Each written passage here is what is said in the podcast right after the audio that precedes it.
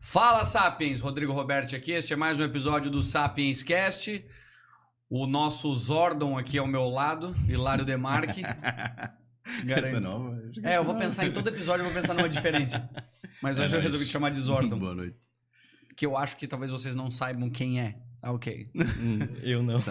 Tá, então depois. É, se é pra Talvez- considerar alguma coisa de filme, série que deve Porra, ser isso aí é já. Power. Rangers. Aí Power esquece. Rangers. É, Esquece. Então tudo bem. Então depois vai entrar falando sobre os Power Rangers, eu acho, ou sei lá, o que, que vocês assistem na geração atual de vocês. Mas, bom, pra quem tá nos acompanhando ao vivo agora, é, a gente pede que faz o quê? Pega o mouse, pega o dedo na tela e aperta assim, curtir, vai lá e comenta, compartilha, se inscreve no canal, ativa a notificação. Por que, que eu tô pedindo isso? Porque eu não entendo nada do algoritmo do YouTube e parece que ele é impossível de se entender, indecifrável, mas se vocês fizerem isso, unicórnios vão. Não, brincadeira. Vocês vão garantir com que esse conteúdo chegue para muito mais pessoas. Então, por favor, nos ajudem, porque fazer esse tipo de conteúdo, ficar ouvindo essas pessoas aqui na nossa frente falando, brincadeira, é uma oportunidade animal, tô muito feliz. Hoje eu vou brincar, vou te zoar bastante, mas não. é, Então, assim, por favor, e a gente tá também no Spotify, a gente tem o nosso canal de cortes, que é o Sapiens Cortes, que lá tem pequenos trechos dos episódios, então se inscreve lá também. É, quem quiser mandar pergunta hoje pro Leonardo, pode mandar, tá? Pode ser que a gente leia, pode ser que a gente não leia, depende do, do nível da pergunta que vocês enviarem. E claro, se for superchat, daí a gente vai ler. Porque daí tá no contrato que a gente vai fazer isso. Mas, bom, agradecer também os nossos patrocinadores, larelazer.com.br, que é um dos maiores e-commerce de cama, mesa e banho do país, do qual a gente tem voucher Sapiens, que vai até setembro, até outubro, que é 10% de desconto e frete grátis para todo o país, tá? A compras acima de 119 reais. Investweb.com.br, que é uma plataforma de crowdfunding que possibilita você investir em projetos dos quais sozinho você não conseguiria. Então, é muito legal, confere lá, vai ter na descrição dos nossos vídeos. Esqueci algum detalhe? Nada. Perfeito. Então, Sucesso. dito isso, não olharei mais para vocês, e sim, para quem tá no Spotify, eu não tô olhando para vocês, mas para quem tá no YouTube, eu tô olhando para a câmera. É, Cara, eu tô muito feliz de estar aqui conversando contigo. Eu não lembro quem foi a pessoa que te indicou. Ok? Tá aqui também. Vamos ver se a gente vai te agradecer. Não, não, eu tô. Bom, o Yuri tá aqui, obrigado por fazer essa indicação. Eu dei uma olhada. Cara, é um negócio que é bem legal, a gente é bem criterioso em quem a gente chama. No sentido assim, é, tem muitas pessoas que, que nos procuram e é uma coisa legal, a gente fica muito feliz e eu peço para que essas pessoas não se ofendam, mas assim, tudo vai do momento do interesse que a gente tem em conversar. Não adianta eu te chamar aqui simplesmente, por mais que a tua história seja legal, se a gente não tiver no, no timing certo, no momento certo de, de querer ouvir, a, a- sei lá, de trocar ideia. Então, para quem não sabe, eu tô conversando com ele que é escritor, professor, empresário, sei lá, tá atingindo a puberdade ainda, mas não, brincadeira. Começando a aula teórica da CNH. É, depois a gente vai falar. Terça que vem, terça que vem. Então, assim, pra tudo isso que tu falou e várias outras coisas que provavelmente a gente vai descobrir ainda no decorrer da nossa conversa, mas é é impressionante ao mesmo tempo o quanto tu já fez em tão pouco tempo na tua vida. Então, tu tá com 18 anos, é isso? Isso. Nem- Recém-completado. Recém-completado 18 anos, a gente tá comemorando aqui, então, bom, ainda bem que a gente tem bebidas aqui pra te oferecer, já que a tua mãe deve estar assistindo, não sei se alguém estiver assistindo. Azar, aqui vai ser a tua festa de 18 anos. Tu teve festa de 18 anos? Não. Então hoje a gente Não. vai comemorar aqui, brincadeira. É, seguinte, cara, tô muito feliz, pra quem não sabe, então, Leonardo Ames. Ames? É Isso. Acertei? Isso. Cara, obrigado por estar aqui, trocando essa ideia com a gente. É, eu que agradeço o convite, estou muito feliz. é, boa noite. A sair um pouquinho aqui, estou feliz demais de poder participar aqui. Primeira vez que eu participo de um podcast, acompanho bastante esse formato, mas nunca tinha chegado a, a participar, então muito feliz agora. Caramba, oh, o cara tem 18 Que anos, mas fala assim de uma forma. É bom, tu escreve sobre isso, né? Então é o mínimo. Se tu começar aqui e falar assim, "Ah, não, se tu falar tudo errado, eu vou ficar puto, brincadeira. Não, Aí mas me descredibiliza total, né? É, não, mas. Cara, bem legal, assim, é, fora os- o que eu elogiei antes, eu digo, eu gosto de conversar com pessoas que realizam que essa questão do, do livro, tudo que tu fez, eu ouvir a tua história. Então, eu começo, na verdade, fazendo uma pergunta que é assim. Engraçado por tu ser jovem, normal. Às vezes eu tô falando com umas pessoas aqui que o cara é um ancião, eu penso, meu, lá vem umas histórias gigantes. Mas quem é o Leonardo na fila do pão? Onde é que tu nasceu? Quem? Onde tu vive hoje? Como tu se reproduz? Eu Acho que é o Globo Repórter, é brincadeira. Cara, eu acho que se fosse primeiro definir uma frase, o Leonardo é um jovem como qualquer outro, mas que principalmente ali despertou para algumas outras coisas um pouquinho mais cedo e tá ali tentando fazer a parte dele. Uh, mas quando a gente vai falar um pouquinho sobre mim, a gente tem que viajar quase 700 quilômetros, 9 horas, até lá no oeste de Santa Catarina, lá para Itapiranga. Itapiranga é a última cidade aqui do estado. Faz divisa com a Argentina, ideia. com o Rio Grande do Sul. Tu saiu de lá quando tu nasceu, tu chegou aqui com 18 Não. anos. Tipo... Foi o trajeto é, tão é. longo que o cara chegou aqui. Foi mais ou menos por aí. Se fosse caminhando, era literalmente isso. É longe, cara, é longe. É, e lá é o berço nacional do Oktoberfest. Então, vocês que são aqui de Blumenau, Blumenau Hoje tem o Oktoberfest, mas onde nasceu, aqui no Brasil, o primeiro lugar do Brasil que teve o Oktoberfest foi Itapiranga. E tem até hoje. Então, lá é, é onde realmente que, nasceu. O que, que mudou? É, público teoricamente é. não mudaria nada, mas pra gente, é, pra gente é um orgulho, né, cara? Pra gente é um orgulho. E... É a mesma coisa que eu falo assim, não, na verdade eu criei a NASA. lá nos Estados Unidos deu certo e tal, mas... Criei a NASA no eu... Brasil. Não, desculpa, como é? Não, aí depois disso lá, é, lá a única coisa que eu fazia era literalmente jogar futebol. Então, desculpa, até quantos até anos? Até os 9 anos, 2012. Tá, e tu morava, bom, com quem tu morava lá? Morava com meu pai, minha mãe e no último aninho meu irmãozinho, né? Que agora ele tem 10 e aí na época ele tinha... Quando ele fez um, a gente se mudou. Ah, entendi. A gente veio pra cá, em Gas, pra Gaspar, no caso, em maio de 2012. E lá a única coisa que eu fazia era jogar futebol. estudava em uma escola de período integral, então ia pra escola de manhã, e aí lá a gente tinha ah, tinha coisa de artes cênicas, dança, futebol, ah, até aula de reforço, aula pra gente fazer ah, os deveres da escola. Então, a tarefa que ficava a gente podia fazer na escola. Isso era uma coisa que eu gostava, não precisava puxar para fazer em casa. Ah, e aí, ia pra escola de manhã, à tarde, chegava em casa às 5, morava do lado da escola, lado não. Quantos habitantes? 75 tem? metros. 75 metros. Cara, o cara tinha... respondia a chamada de casa. o conceito home office foi criado lá. Escuro, tal, tá Por isso que era, integ... Por isso que era integral. Eu, eu tá em casa, eu tá na aula, era a mesma coisa. Era literalmente a mesma coisa. E aí chegava em casa às 5 e respondendo a pergunta, tinha, tem 16 mil habitantes. 16 mil? É, tá. Nossa, pequeno. E chegava em casa, casa do lado, literalmente, agora não é 75 uhum. metros, é uns 7, 8, é só virar a rua. Eu tava no campo municipal ali da cidade, que é o, o Esporte Clube Cometa lá. E, e, aí é um timezinho de, de município mesmo, e, e, aí lá sempre ia para lá jogar bola. Então na parte de fora tinha meio que uma trave lá, que a gente só tinha aquela trave, lá jogava, e aí acho que era três dias por semana, agora não vou me recordar, uh, mas basicamente nesses dias tinha escolinha. Aí eu ia lá hum. pro, pro treino de futebol e a única coisa que eu fazia lá era jogar futebol. Tá, e tu era bom no futebol? Qual, Tu era o primeiro ou o último a ser escolhido? não, eu não era o último. Eu, não era okay, o último. É, eu, ficava, eu ficava no time titular, vai. ok, é, entendi. É um bom ponto já. Pro meu tamanho e estatura ainda, meu Deus, era maravilhoso. É, e até desisti do futebol depois por conta do, do tamanho, porque... Mas tu acreditava que tu tinha potencial para jogar futebol no nível profissional? Ou tu chegou a Cara, se eu tivesse pensa... estatura, continuasse investindo, talvez. é claro que, é que depende de muita coisa. Eu jogava de volante. Então não é uma que exige tanto assim, exige um pouco também. Todas as posições exigem. Então não é uma situação tão complicada, por exemplo, como a do Yuri que tá aqui. Ele era goleiro. Nesse tamanho. Chegou a jogar no Curitiba.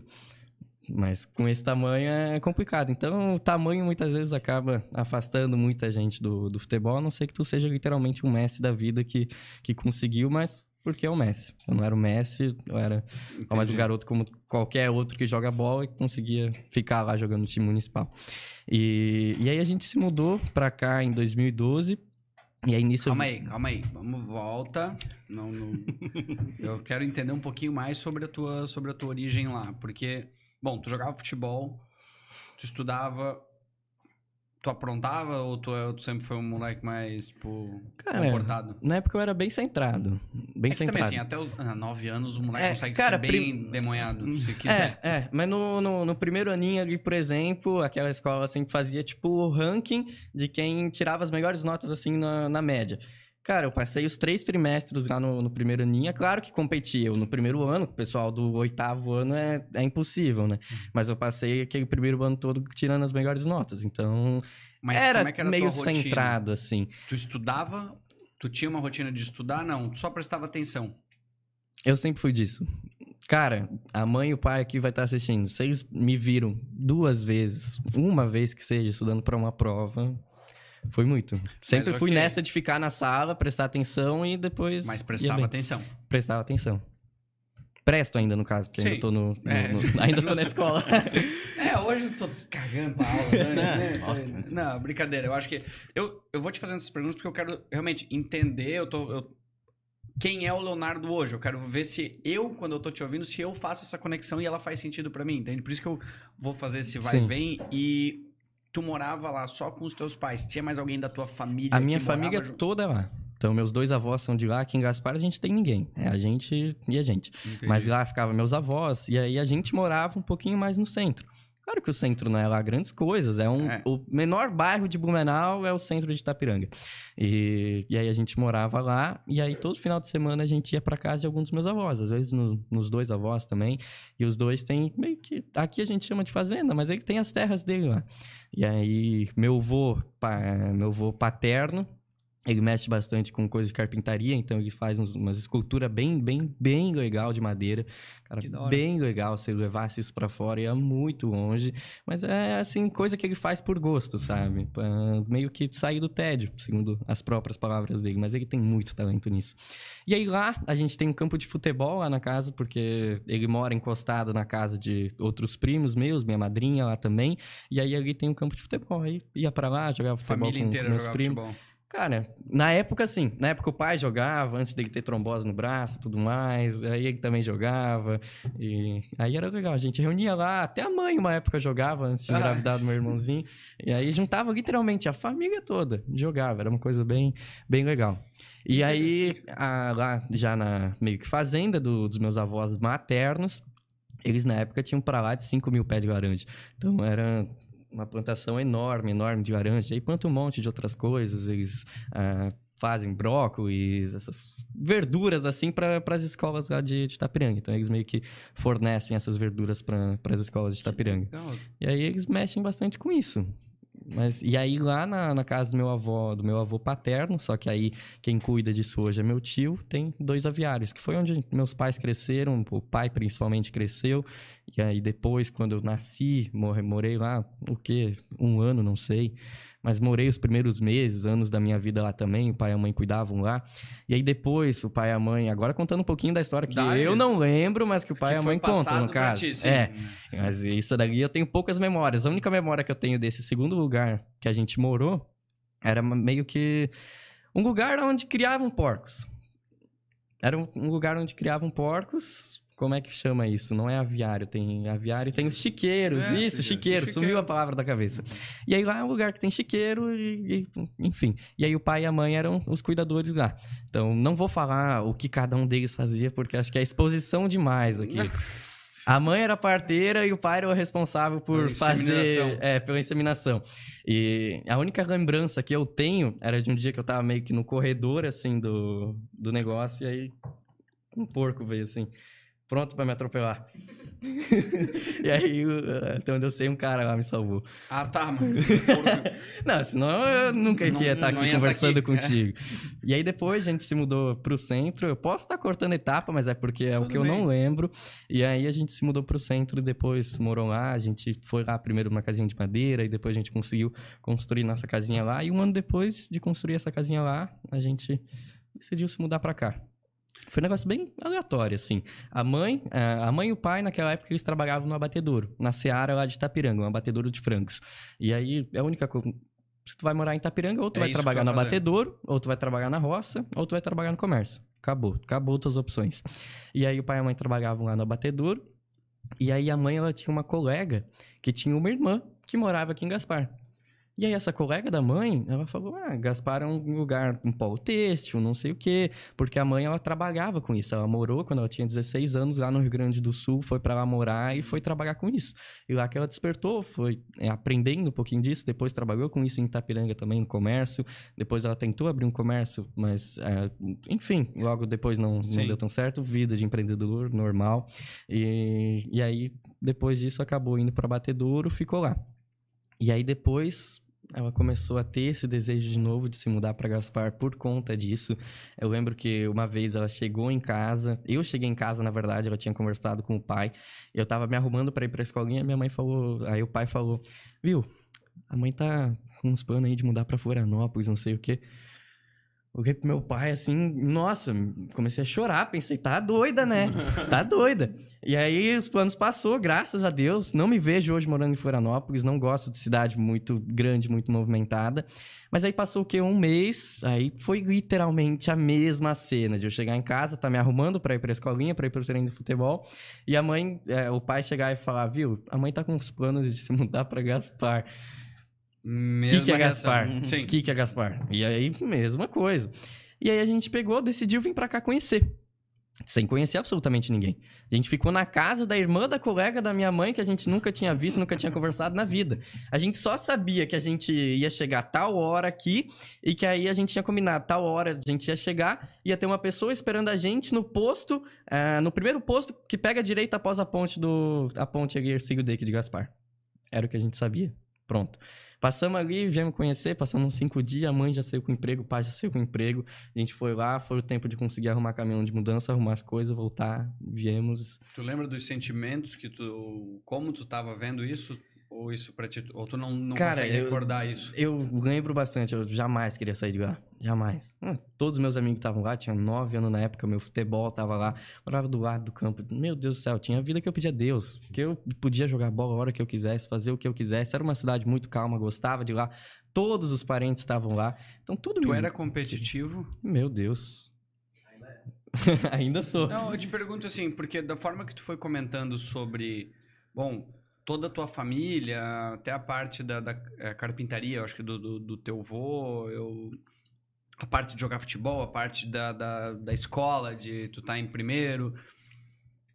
Tu tinha alguém da família que te estimulava esse, essa competitividade ou isso foi, surgiu Eu acho muito que isso de ti? nasceu muito de mim.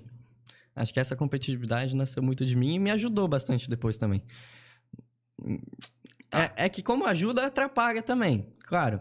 Mas Sim. depois ajudou bastante. E aí a gente veio pra cá, aí eu fui estudar numa escola de primeiro ou quinto ano, que ficava ali perto de, da, da casa que a gente veio morar. E aí lá, foi coisa assim de dois meses depois de eu ter chegado. E um detalhe que eu esqueci de contar, que acho que é o mais é, e que vai ter relação agora com isso e com toda a minha história depois, é que lá em Itapiranga a gente tem um sotaque que a gente inverte o R. Sotaque de alemão. Todo mundo lá fala alemão. Todo mundo lá fala alemão. Então, ah, uma coisa que o pai e a mãe fala- falou uma vez é que eu comecei aprendendo a falar alemão, depois que eu fui aprender a falar português. Eles lá, eu chego lá com, com o vô, e eles estão tudo conversando alemão. alemão. Hoje eu entendo tudo. Falar, difícil. Falar bem difícil, mas entender, entendo tudo. E lá é normal. Tu entra no comércio, tu vai comprar uma coisa, é tu literalmente vai conversar com a pessoa em alemão. É uma Alemanha dentro do Brasil, mas essa é literal. Não é só de slogan, é literal essa. Então tu não vê na arquitetura tudo mais, mas a cultura, as pessoas, jeito das pessoas, a face das pessoas é Alemanha dentro do Brasil e conversa alemão. E aí todo alemão que começa falando alemão, depois vai para o português, inverte os R's. Então se a gente vai falar carro, a gente falava caro. Então, então carro no sentido de veículo saía como um objeto de alto valor. Hum. E aí invertia tudo. E aí, quando eu vim pra Gaspar, a bibliotecária da, da, da escola que eu cheguei, ela falou: Léo, a gente vai ter um concurso interno de declamação de poesias. O que é que tu acha de participar? Eu falei, tá bom, ok. Ela me deu o poema Borboletas, de Vinícius de Moraes, pra declamar. Esse poema começa assim: Borboletas. Tu vai fazer qual versão? A versão do como tu falaria hoje ou a versão da época? Eu vou fazer primeiro a, a certa e aí depois a que eu fiz. Perfeito. Borboletas brancas, azuis, amarelas e pretas. Foi tudo que eu consegui falar, então só vou falar esse, esse, esse verso. E aí eu fui. Borboletas brancas, azuis, amarelas e pretas. Cara, quando eu soltei o amarelas, todo mundo começou a rir. Imagina, pessoal, do primeiro No ao ensino, quinto. Qual era no, no ensino eu, médio? eu né? tava no terceiro. eu tava no Ah, terceiro não, tu tá no fundamental. ensino médio agora. Caralho, velho. Nossa, agora que eu me. É, eu tô no médio agora, né? Porque Tá. era fundamental Você tava ainda. no pior época do bullying, eu acho. Exatamente, em que nem existia bullying. Então, terceiro ano, nem, o pessoal nem sabe o que, que é isso. E aí todo mundo começou a rir. Todo mundo começou a rir. Eu saí do palco chorando naquela hora. Chorando e chorando muito. E aquilo virou um trauma. Aquilo virou um trauma muito grande. Então, eu, por exemplo, se tivesse uma apresentação de trabalho lá na sala, eu ia preferir tirar zero do que apresentar por conta daquilo. E aí, um ano depois, com o sotaque menos carregado, para não pular um ano, eh, naquele tempo fiquei também investindo, com, assisti eh, uma. eh, Assisti, não, encontrei uma escolinha de futebol lá em Gaspar, e aí fui, treinei naquela escolinha de futebol, e nesse tempo era isso: era escola, futebol, escola, futebol. Mas as escola, futebol. apresentações, não. Hã? Tipo, apresentações na escola, Nada. não. Público, nada. A Como não é que ser. fazia daí? Hã? Mas como é que fazia? Porque deveria Não ter fazia. atividades em que teria que apresentar alguma coisa, atividade em grupo, por exemplo. Não fazia. Esse era o esquema. talvez por tu ser um aluno também que era dedicado e tinha notas boas, tu talvez conseguiria escapar É, um dava pouco pra disso. contornar, dava para contornar. Normalmente os professores até ofereciam duas modalidades para fazer, então tu faz uma- um trabalho de pesquisa em texto, um trabalho de, de apresentação, então normalmente tinha essas duas modalidades e aí eu sempre ia e optava pelo em texto. E aí nisso, um ano depois, essa mesma bibliotecária veio e me chamou e falou, Léo, agora a gente vai participar do concurso municipal de poesia, a gente está montando aqui um grupo de cinco alunos, mas falta um. Que, que tu acha de participar? Eu falei, posso pensar um pouco? Ela falou, tá bom, mas amanhã tu me traz essa resposta. E aí eu fui, conversei com meus pais e acho que ali que foi a virada de chave. Porque ali o pai e a mãe, eles meio que fizeram ah, uma analogia com o futebol. Em que sentido? Que basicamente, naquele momento, tava 1 a 0 para esse meu trauma. Tava 1 a 0 para derrota. Então tava perdendo. Se eu simplesmente fosse participar daquele concurso, tinha chance de empatar. Porque eu já ia estar lutando contra ela e só disso, dessa barreira forte que eu ia conseguir quebrar, eu já ia empatar. E aí, na pior das hipóteses, se desse tudo errado de novo, continuava empatado, porque o trauma ia continuar, já existia, só ia continuar, então continuava perdendo da mesma forma, não ia subir nada, ia manter. Mas agora, se fosse lá desse certo, aí era 2 a 1 um pra mim. E aí já invertia todo o jogo e isso dali que, que tu fez eu ir deles te participar. contando isso? Tu lembra onde é que tu tava? Tava em casa, tu foi falar pra eles, ó, me, me convidaram. Cara, era. Ali a gente morava numa casa de dois pisos. E eu lembro dessa conversa enquanto a mãe tava costurando, porque a, a nossa sala de estar era costura também, então era tudo apertadinho ali. Mas eu lembro daquela cena, eu sentado na mesa que ficava na frente da TV, e a mãe costurando, e naquela ali rolou a, a conversa, que fez a virada de chave total depois. E eu fui participar. E aí a gente declamou o poema José, de Carlos Drummond de Andrade. Que é aquele tradicional, e agora, José, que, que todo mundo conhece. E aí lá deu super certo, nada de errado, sotaque hum, zero, zero sotaque já, tinha perdido quase que completamente, então fui muito tranquilo, isso no quarto ano de ensino fundamental. Mas tu perdeu o sotaque, mas tu batalhava. Existe uma diferença entre o sotaque e a, a pronúncia diferente de algumas palavras. Tu batalhava contra os dois, tu queria ter uma, uma, uma fala. Cara, é que foi tu tinha muito... assim, ah, eu queria falar como tal, de tal forma, ou como tal pessoa, isso nunca foi uma Não, coisa... na época nada. Tá. Na época nada. Foi algo automático, assim, de convivência, só a única convivência era com meus colegas de turma, e aí por convivência foi perdendo isso. Tanto que hoje todo mundo ali em casa perdeu. Então, o pai, a mãe, não, não, não, não existe mais esse sotaque, mas se tu descer lá pra Itapiranga, todo mundo ainda tem. É, mas tu tem aquela... ah, eu tenho isso, pelo menos. Se eu visito meus parentes, seja em Curitiba ou no Rio Grande do Sul, 15 minutos falando com eles, eu tô falando igual. Eu pego muito Eu falo, sotaque filha muito da mãe, fácil. quando eu tô lá, eu, piá, piá, piá É, bola. eu pego Não, sotaque fala, muito fácil merda. também. Eu Só pego pelo fato de sotaque muito fácil. perto da pessoa, né? Sim, exatamente. Tu falou, tu tem um sotaque de, tu é de Curitiba, né? É, tá, pode ser. N- não é tão perto assim. Eu- quando ele falou, "Ei, já vou começar aqui. Te passo o rodo, piá. Meu primo sempre falava isso quando ele, ah, piá, passa o rodo, piá de bosta. Eu Falava, "Ah, tá bom. Mas ok, ignora essa parte, só meus comentários livres Não, mas aqui. eu, eu pego sotaque muito fácil também. E essa do, do R é uma coisa que hoje eu consigo controlar tranquilo.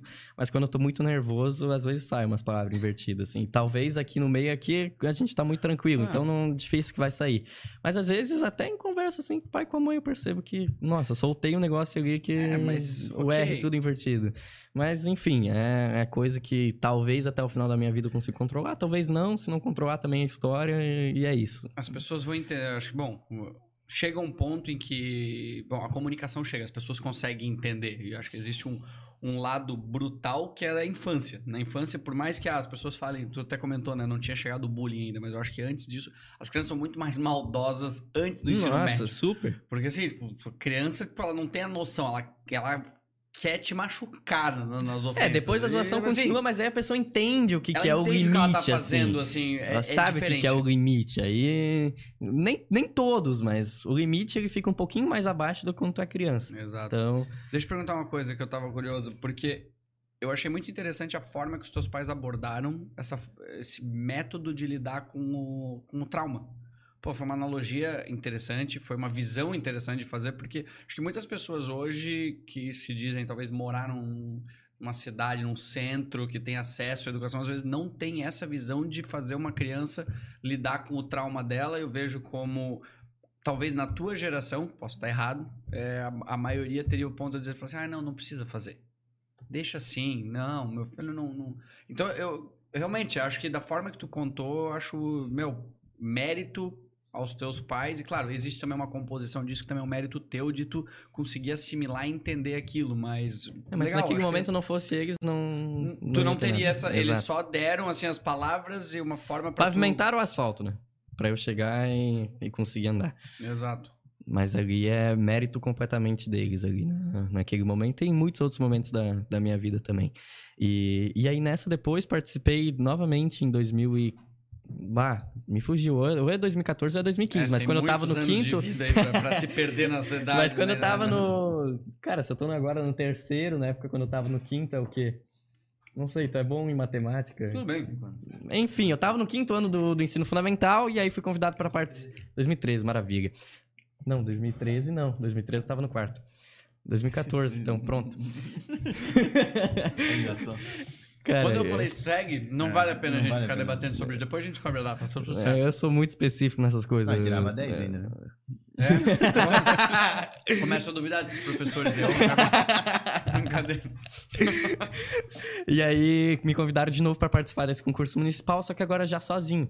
E aí, sozinho, fui lá, declamei o poema Recomeçar, de Paulo Roberto Gaek. E aí, lá também fluiu tranquilo, Como é que deu você preparava certo. pra isso? Cara, espelho. Espelho. Na época, assim, ninguém tinha me falado é isso, mas acho que a mãe avaliação? falou, na verdade. Qual é o critério de avaliação? Cara, é a tua Tipo- desenvoltura lá em cima, é tu conseguir transmitir os sentimentos da poesia, é tu conseguir transmitir ela de uma maneira boa, é a Tu expressão de tu, corporal. de tu ensaiando como é que... Lembro. Lembro. Era o espelho ali na, na frente do armário que eu posicionava, pegava o espelho lá do corredor, colocava na frente do armário e ali ia declamando. E aí passava um- uma semaninha assim para conseguir decorar ela completamente. Na época tinha bastante dificuldade de decorar, então era uma semana para isso. E aí depois era ensaiar para conseguir fazer com que o, o corpo falasse junto, porque isso é importante, isso entra dentro de oratório e entra muito dentro de poesia e entra muito em conseguir transmitir esse sentimento. E- Mas na época era algo, automático, não, não, não sabia disso. Eu só- tô curioso, eu, eu tô bem curioso sobre isso, porque assim, o negócio... Quantos anos tinha? Hã?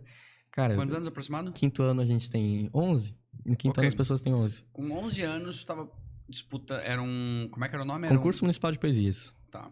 Quantas pessoas estavam disputando lá? Cara, de todas as escolas. Normalmente cada escola enviava dois participantes. Tinha o quê? Uns 20 alunos. Tinha uma competitividade? Tinha uma Tinha, babaca tinha. naquela escola lá? Não, não nesse ponto. Era todo mundo bem tranquilo. Sim, a ofensa só era mais bonita, tu gesticulava um pouco mais. É, tu, tu através de poesia. Então, este chato, inconveniente. Nossa, cara, parece sessão da tarde. Tomara que per... Não, mas- Ora as bolas. Macacos me mordam. Não acredito que perdi para esse ser de Essa- baixo intelecto. Não, é que assim, ó, por que, que eu tô curioso? Porque acho que a gente, eu já conversei com várias pessoas aqui, a gente trocou ideia com vários atletas de alto desempenho, ou, eh, seja empreendedores, várias pessoas. E independente do, do, do grau, se, o- se a pessoa faz, sei lá, jiu-jitsu, ou tu tá pro- ah, declara- proclamando uma Declamando poesia, declamando uma poesia. Olha o imbecil que eu sou aqui. Dá. Mas é, declamando uma poesia, o grau do que tu pensa e o como aquilo é relevante pra ti é a mesma coisa. Entende? Tipo, o como tu te prepara, o como tu interpreta aquelas outras pessoas lá, o nervosismo de tu sentar ali na frente pra fazer isso, para ver. Todos faziam a mesma poesia Não. ou cada um não. podia selecionar cada um a sua? escolhia a sua, ia lá, cada um podia escolher o seu nível de dificuldade, isso contava bastante, eu Qual gostava que é o de nível pegar. de dificuldade? Cara, é, varia pra muito era em... com R's. Cara, é, é muito pelo tamanho também. Eu gostava de pegar poesia de 4, 5 minutos, porque aí diferenciava do pessoal que tinha dois, e daí você já saía na frente se eu conseguisse completar a poesia. Hum, Então era um método ali. E aí consegui pegar uma poesia longa pra já sair na frente nesse sentido. E aí, recomeçar, por exemplo, tinha quatro minutos e pouco. E Caramba. aí. Hã? Quatro minutos e pouco. De poesia, cara. É difícil pra decorar isso. Então, mas essa era uma outra curiosidade que eu tenho, porque eu acredito que o teu entendimento hoje é muito diferente, sem dúvida, pela evolução do lá, intelecto do que, do que era na né? época, porque assim, eu, se eu me colocasse no seu lugar, eu interpreto que com 11 anos eu ia fazer o quê? Eu ia decorar, como tu falou, e depois eu ia, é, sei lá, gesticular, entendeu? Como transmitir é, a- o que eu decorei em gestos. Hoje tu consegue entender as duas coisas juntas, únicas. Tu não precisa decorar, tu entende Exato. o contexto do que é daquela mensagem e por isso que tu grava, talvez. Agora, por exemplo, se tu pegar um poema aleatório ali, eu vou ler ele pela primeira vez, eu consigo pegar e ler ele, lendo, ler ele pra ti aqui, declamar, já gesticulando e já fazendo a entonação diante dele. Então, é prática. Declamação de poesias é prática, literalmente. E tu ganha troféu disso? Tu ganhou todos esses? Hã? E, cara, de 2000 e... Primeiro que eu participei foi 2000 e municipal, foi 2013, que foi aquele que a gente participou em grupo. De 2013 para 2019, porque 2020 não teve por causa de pandemia, 2013 até 2019 levei todos os troféus. Tá, Nem sempre de primeiro. Teve dois anos que eu não consegui o primeiro lugar. Tá. E tu tem um fã-clube, Mas- assim? Não tinha pessoal lá... Sei lá, tinha um pessoal, as mulheres levantando a blusa. É, Léo, uau, ganhou. Tipo, não. Não. Legal que tua família vai ver isso, tá? É, ele não quer expor o fã-clube, né? não, né? mas tinha, eu tinha, meu Deus do céu, Tu 10, não- 11, 12, Tá, 13 tu tem anos. namorada hoje? Não. Tá, Não. mas tu deve usar, porra... Cara, pô, cara, isso é uma arma maravilhosa. É uma boa arma. É uma boa arma. Oh. Imagina, chega. Nossa. É verdade, é uma boa arma. Imagina tu saber conseguir escrever um poema pra pessoa. É. Faz francês agora, faz declara aí. Pronto. Aí como, pedi um mas- pouco a mais. Pedir inglês já não vai dar, porque. Não, mas assim, eu acho que. Legal, é uma área que eu não fazia ideia. Não, não saberia que existe é, um concurso é, disso, tá? Eu realmente não sabia. Bem leigo, mas. Eu nunca vi nenhum escritório. lugar fora de Gaspar que tem isso. É bem legal lá. Tem um incentivo bem forte. Mas é- isso é um dos outros pontos que eu converso aqui com uma galera que a gente fala sobre essa questão da cultura, o como existe, mas tem uma, uma falta de conexão, às vezes, ah, desde a gente sabe, tem o teatro aqui em Blumenau. É diferente de grandes polos, como São Paulo, como às vezes Curitiba, em que o, o- a cultura em si parece ser muito mais acessível, parece que tudo está acontecendo a todo momento. Aqui já eu vejo. Pode ser mais ignorância minha, por eu não estar nesse meio, mas sabe, não é tão comum assim de, de Não, mas- ser visto, de ser acompanhado. Mas tu pega uma Curitiba da vida, tu encontra um teatro a cada esquina e sempre rolando alguma Sempre tá coisa. acontecendo algo. Exato. E querendo ou não, é pelo volume da população, né? Então lá tem o quê? 3 milhões e meio Curitiba de pessoas? Dois, eu acho. É, uns 2 milhões. Enfim. ah, mas pelo volume de pessoas, aí automaticamente tem mais gente interessada e aí consegue levar mais vezes isso. Mas se eu botar em percentual, talvez assim, aqui é só. Tu precisa talvez atingir um X percentual que o teu alcance vai ser maior. é que o negócio é que lá tu tem um pessoas- monte que faz todo dia. Aqui se tu tiver um, vai equivaler no percentual, mas fazendo todo dia seria maravilhoso, mas a gente não encontra, né? Tá, e daí beleza, tu fez essa procissão pra Gaspar. Veio a família, chegou no, no, no posto ali. Tu lembra dessa chegada no posto? Lembro, lembro. O cara tava esperando a gente, se eu não me engano, ele tinha um Citroën C3. E ele tava esperando a gente lá. E, e aí a gente foi até a casa dele depois. A gente foi com um ninho quadrado. Que massa. Foi. Aquele que é, se botar um, um teto solar vira um apito? é, é esse. É. Que, é como diz o Marcelo Mansfield, é, parece botinha ortopédica. tá, outra coisa, tu. Bom, tu é de uma geração em que até agora tu falava que jogava futebol, reclamava poesia, é, vivia na, sei lá, no, brincadeiras é, analógicas, vamos dizer assim. Tu, tu, brincava com teus primos, tu ia, sei lá, na, na, na, Cara, é que depois que cheguei, avô, é que depois na... que é, isso lá em Itapiranga ainda. Isso, Aí depois mas, assim, que em Gaspar, jogos e videogame, tu já jogava videogame lá, tu nunca, computador? Nunca fui fã de videogame. Computador, cara, eu mexia bastante. Mas tipo assim, para jogar um Brasfoot, essas coisas. Cara, para ter noção, é. é. não, agora a gente vai começar a ter um, um, um, um gap Provavelmente. Tecnológico. É, o que eu joguei ali de, de videogame foi PES, FIFA. Assim. Eu acho que a gente era Elifoot, né? Brasfoot, como é que é o Brasfoot? Cara, é um que tu monta a escalação, lá tu é técnico do time. Aí é o Elifoot 98, é o que a gente jogava. É, Deve eu ser. jogava o Elifoot 98, a mesma lógica. Que daí tu monta Isso. o time, tu compra o jogador, tu é promovido, tu vai sendo contratado por outros times até tu ganhar um campeonato, praticamente. Era o Elifoot. E aí eu tentei jogar GTA uma época, San Andres ainda, mas não, não, não consegui nem passar da 15 missão. Era, nossa, muito Por ruim. Que o jogo tu acha que não te. Os, o videogame não te. Eu não manjava, instigou? não conseguia. Nossa, eu fiquei na, naquela da, da 15 missão. Tempo, tempo, tempo, tempo. Não conseguia desistir. Mas videogame nunca foi minha praia. Eu, É, quando então- tinha 10 anos, eu tinha uma página de futebol no Facebook. Essa página ela tinha 18 mil curtidas. O que na época, a maior página de futebol no Facebook tinha 150 mil. 18 mil era muito grande. Uhum. Eu tinha 10 anos, mantinha aquilo. Meu Deus, se eu tivesse um conhecimento, podia fazer aquilo monetizar de um jeito. E cadê a página hoje? Quê? Cara, se eu abrir aqui, ainda tem. Se eu ab... Era ou- ousadia infinita o nome. Ousadia infinita. Tu- Cara, Cara, acessa aí, vamos acessar. é, eu tô. Vamos postar umas coisas. Vamos ver se eu consigo achar. É porque era do, do meu outro Facebook. Eu criei um, um novo há pouco tempo. Ousadia infinita, é isso? É, aí eu só não sei se quando eu apago o- minha conta do Facebook o negócio vai não, embora a junto. página continua. Talvez página tenha continua, mudado o né? administrador. Talvez ela tenha ido para uma outra pessoa. Ah. Mas isso, sem dúvida, tem utilidade. O mais louco vai ser tu entrar ali e ver que esse ecossistema ele continua funcionando. É capaz de, de- das pessoas continuarem postando. Eu tenho um- um- um- uma página no, no Face que tem, nem sei agora quantas mil pessoas, mas era muitos. um. Só que era Blumenau compra, vende e troca. E daí uma galera. Aí uma hora eu olhei e falei, ah, eu não uso, só me dava trabalho. O que, que eu fiz? Mudei pra Sapiens Cast. Mudou pra. Uma galera, ai, que merda é essa? Eu falei, a página é minha, eu faço o que eu quero. Não gostou, sai. E pronto, virou Sapiens. Porque, ah... Não tem mais ninguém. Ô, tá tem mais- Gente, Não, tá, o pessoal tá lá ainda, mas, tipo assim, falei, pô... Entre eu criar uma do zero, eu falei, tá, isso aqui tá me dando trabalho, não é, é eu que criei, então, ó, virou Sapiens. Não Cara, tem mais? não, não achei.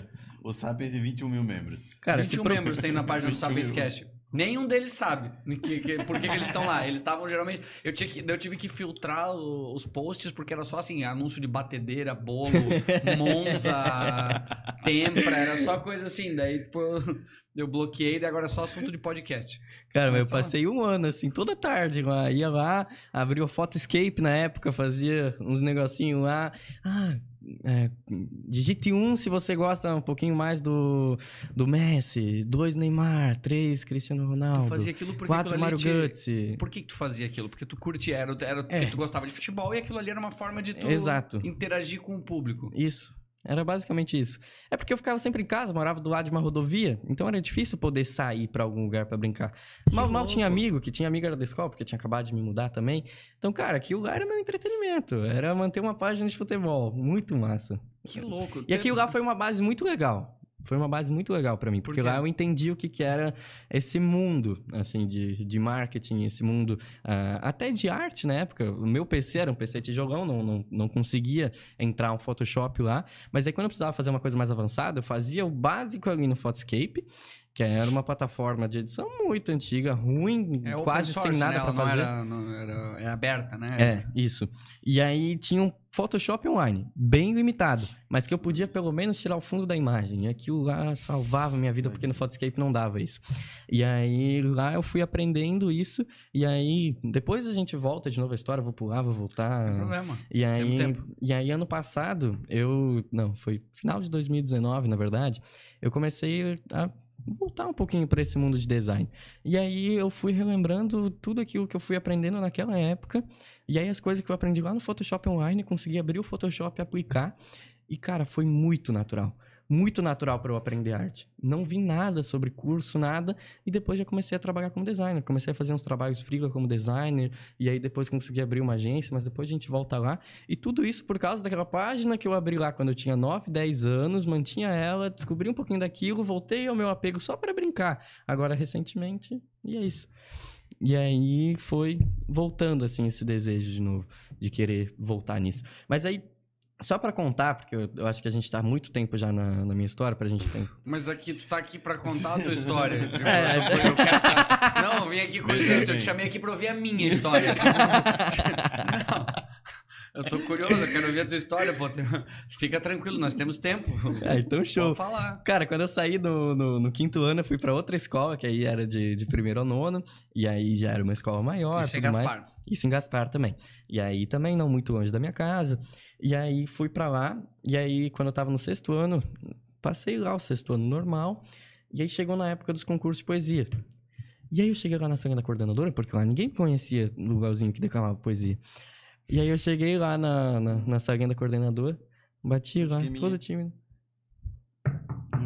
Oi, é, eu sou o Léo ali do 603 e eu estudava lá na Ervino Venturi e lá eu declamava poesia, participava dos concursos de, de poesia tudo mais. Queria ver se não dava pra representar a escola aqui também, não sei o quê. Falou, ah, é, bem naquilo lá é, duvido, sabe? Naquele sentido, assim. Ela falou, então declama uma aí pra mim. Cara, soltei assim, e aí foi, ela já me levou pra sala da diretora, e aí Tá, logo não, já tava. Dá mais detalhes. Ela, ela falou uma dessa, falou, não, beleza, vai lá, ô campeão, vai lá, ô senhor. Vai lá, senhor poesia. Não, ela curtiu o mó. senhor Poesia. Cara, agora todo mundo vai me chamar de Senhor Poesia depois Santos. Todo mundo. Os 12 que nos acompanham, brincadeira. É... Não, mas assim, é legal pelo fato, porque essa é a sensação que tu teve, porque tu foi lá pra buscar um negócio que eu acho que tu, tu gostava, tu viu que tu se dava, que se dava bem, e querendo ou não, aquilo ali melhora a autoestima, porque era uma competição, e por tu ser competitivo, tu, tu percebeu que tu queria fazer aquilo, e ela duvidou, e a tua sensação foi de. E qual foi a poesia que tu, tu lembra? Cara, eu declamei. Bah, Tu não tem obrigação de saber, tá? De lembrar? Não. Só pra...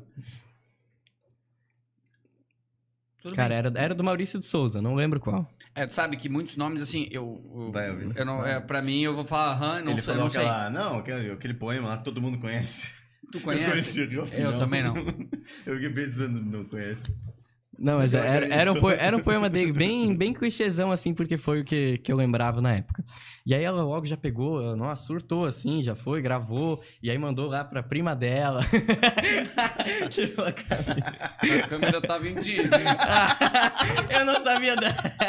É porque aqui ele pegou e fez assim. Agora a câmera tava em mim. Manda errado agora. eu não consigo saber Tudo isso. certo. Mas... Tá, ela virou tua fã. Hã? É, e aí me levou pra sala da diretora, e aí lá também fez o declamar lá, e aí logo já fui, representei o- a escola, consegui primeiro lugar lá também, e aí logo abriu a eleição pra vereador Mirim, e aí... Calma, calma. Calma que eu tô tomando energético, não você. Segura. Quando tu, tu tava fazendo isso nesse período, seja lá ou aqui em Gaspar, por tu ser mais novo e por tu também tá, é, sei lá, tá ficando mais velho, é...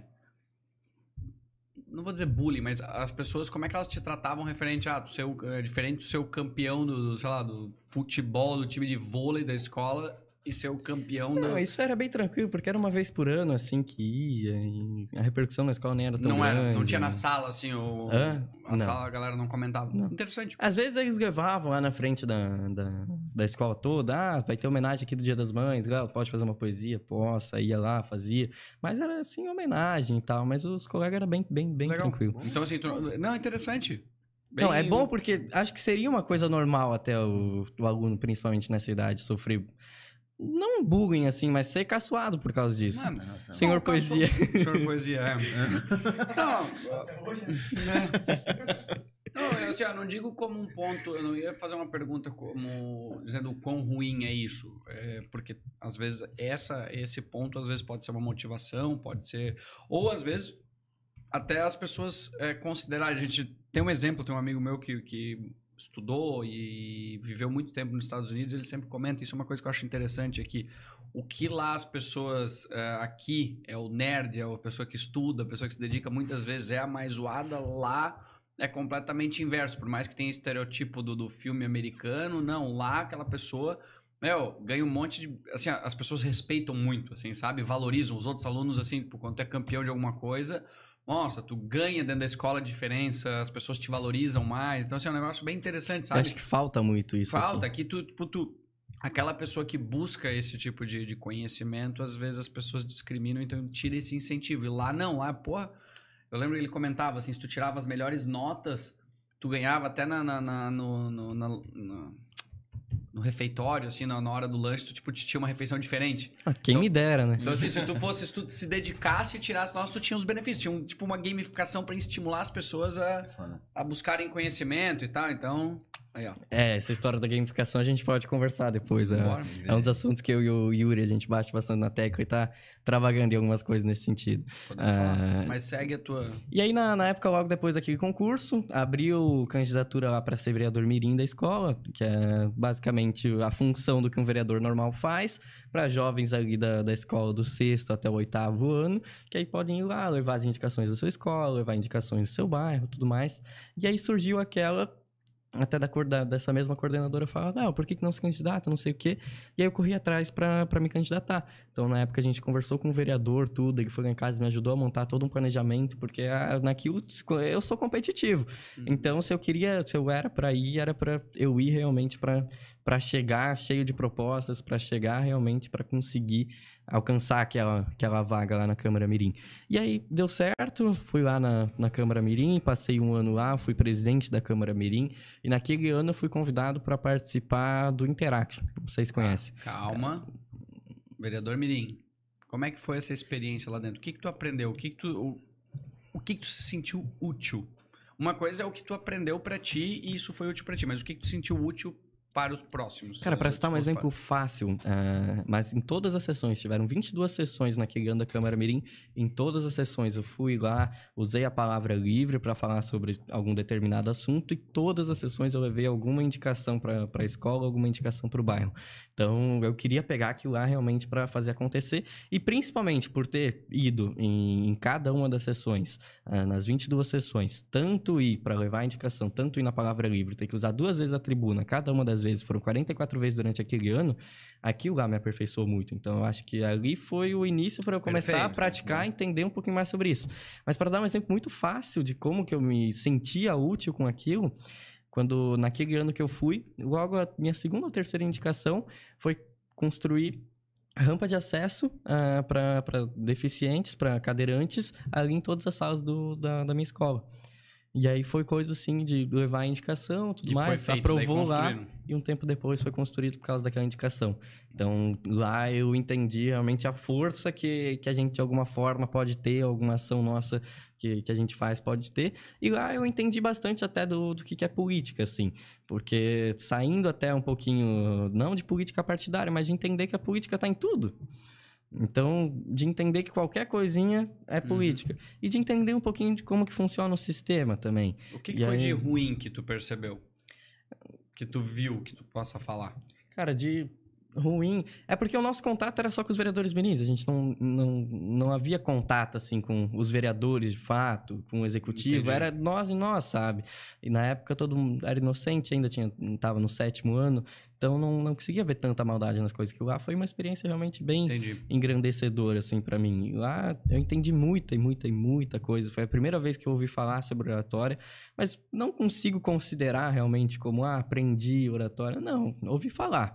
Porque lá a gente recebeu um curso de 20 horas, ah, de um mestre em comunicação que já tem lá seus 80, 85 anos, e aí é aquela falácia lá atrás, parecendo que é o Aristóteles, assim, ensinando sobre o que é oratória e o que que é retórica. Então não aprendi nada, ninguém de lá aprendeu nada, a gente só ficou sabendo que existia essa tal oratória, que existia uma técnica para falar em público, só o que a gente ficou sabendo na época. E aí, mas isso foi importante, porque aí, por eu ter entrado ali no Interact, que é basicamente um, um resumo um tanto quanto rápido, depois a gente pode entrar ali dentro um pouquinho também, porque é algo bem legal para a juventude comentar sobre. Ah, é um programa do, do Rotary, do Rotary Club, para jovens de 12 a 18 anos. Que estão ali para de alguma forma poder planejar projetos para a comunidade, para poder desenvolver a liderança deles, para poder desenvolver a oratória deles, para poder desenvolver tudo que é tipo de relação interpessoal e de alguma forma conseguindo então construir projetos que vão impactar a comunidade. A gente sempre costuma falar que dentre todos os projetos que a gente faz para a comunidade, o principal projeto que a gente tem é o Interactiano. Então, é o associado daquele clube que depois de sair dali vai ser um meio que o Rotary construiu ali, que o Interact construiu para continuar impactando a comunidade. Então, não é ele impactando a comunidade enquanto ele está ali dentro daquele programa. É tudo que ele faz depois. Uhum. Então, é tudo que ele faz depois que ele sai do Interact. É ele continuar depois levando tudo aquilo um que ele aprendeu né? exatamente para dentro da comunidade. Então, Acho que isso é o importante ali, a gente entender um pouquinho desse sentido de liderança, é a gente exercer alguns cargos de liderança dentro do nosso próprio clube, e aquilo ali vai desenvolvendo ao longo do tempo. E logo a gente pode entrar um pouquinho mais dentro desse assunto, porque é, é, um assunto, assunto, bem, bem legal para se tratar também. E, e aí ali foi se abrindo outras oportunidades, e aí nesse meio tempo continuei participando de concurso de poesia. Nesse meio tempo ainda jogava futebol, joguei futebol até quando estava no oitavo ano. Uh, jogar futebol assim, de realmente, bah, Mas quero ser jogador de futebol. bom de bola, essas coisas? Jogava moleque, jogava CEF, jogava regional, jogava esses torneiozinhos assim, com na época treinava no, no Tupi ali de Gaspar. E, e ali, até naquele momento, queria muito ser jogador. Até que chegou lá quando eu tava no oitavo ano, assim, percebi, bah, não, não vai dar mesmo, não vou crescer mais do que isso. Já tava o tamanho do pai no oitavo ano, então imagina se for crescer mais. Mas a, foi uma decisão de complicada ou foi só uma percepção de tipo. É... Foi, foi complicado. É. Foi bem complicado. Aí eu saí lá da, da escolinha, tudo, parei de, de treinar, e aí depois foi futebol mais assim só pela brincadeira, jogava, ainda continuei jogando alguns torneios, mas depois fui parando também. Mas aí, hoje é mais só algo assim para brincadeira, mas foi naquela época que eu realmente entendi que não, meu futuro não tá no futebol, meu futuro tá em alguma outra coisa que ainda vou descobrir o que, que é. Isso, mas a minha dúvida é porque a grande maioria das pessoas ou dos jovens, ele entenderia isso talvez e pararia de jogar futebol mas não substituiria esse tempo que ele consumia jogando futebol por um tempo de alguma outra coisa útil, talvez. Perfeito. E tu fez essa substituição, tu trocou esse teu tempo, não sei quantas horas tu jogava por semana ou quantas vezes, mas aí o que que tu fazia com esse tempo? Cara, eu, eu passei ali uns seis meses bem off e, e aí depois eu comecei a me envolver um pouquinho mais com o próprio Interact. Depois eu comecei a me envolver um pouquinho mais com isso a um nível maior. E principalmente depois aí já estava no, no, nono ano, aí já tinha 14 anos, já podia trabalhar. E eu fiz Senai, fiz aqui aprendizagem industrial em informática. E, e aí fui me envolvendo depois com algumas outras coisas. Mas a, a chave começou a virar quando eu estava no nono ano. Porque quando estava no nono ano, logo no começo, dentro do Interact, a gente tem os concursos de oratória. Então, basicamente, o Rotary é dividido em distritos, como se fossem estados, assim. E aí, aqui a gente tinha um distrito na época que abrangia norte, litoral, aqui Médio Vale de Itajaí. E aí eu fui convidado para representar o nosso clube lá de Gaspar nesse concurso distrital de oratória. E lá foi a primeira vez, assim, que eu realmente ia exercer esse ponto da oratória, do, uhum. de fazer um discurso. Antes eu tinha esse envolvimento lá na, na Câmara Mirim, uh, tinha o envolvimento com a poesia, mas, assim, de construir um discurso, assim mesmo, Aí lá ia ser a, a primeira vez. Entendi. E aí eu fui convidado, fui lá, participei, consegui ficar em primeiro lugar e aí avancei para a etapa nacional desse concurso, que ia acontecer em Mariana, Minas Gerais. A cidade lá que ficou conhecida há uns tempos atrás, mas é uma cidade maravilhosa. É uma cidade que hoje todo mundo, quando lembra, lembra lá do, dos desastres que aconteceram. Uhum. Mas os desastres foram lá para o interior de Mariana. A cidade continua perfeita, em perfeito estado, uma cidade histórica, muito, muito, muito bonita. E, e aí eu fui para lá participar. E aí lá, uh, eu tinha 14 anos na época, estava competindo contra universitário de jornalismo, universitário de direito, universitário de comunicação. 14 anos na época, mal entendi as coisas. E, cara, mas fui com tudo, assim. Fui para realmente poder representar de verdade. Tanto que a, a gente estava em um hotel lá.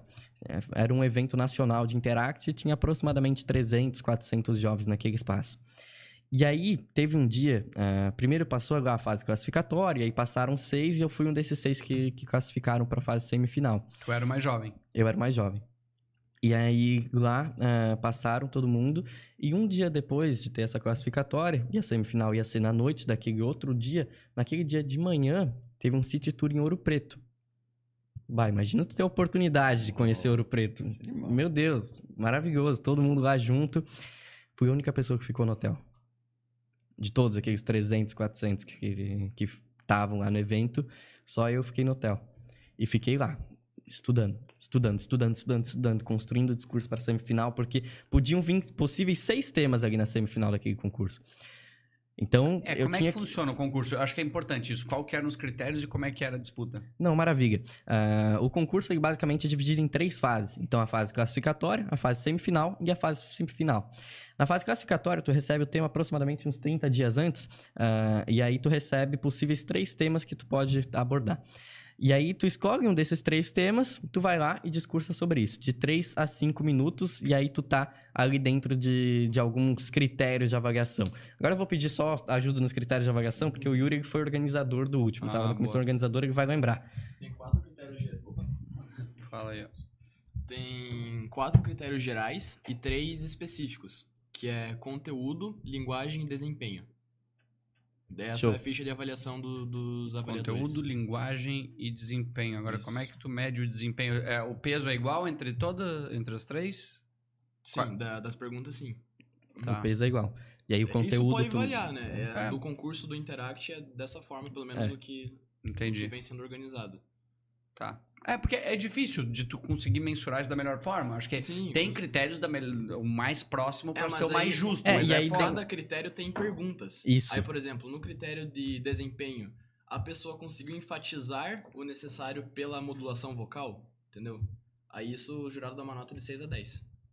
Caramba. Exato. E aí, em cima dessa pergunta. Então, não é algo assim, ah, conteúdo eu vou dar 9, ah, desempenho eu vou dar tal. Não, ele Entendi. vai responder as perguntas e vai colocar diante daquilo. Então, para ficar o mais justo possível.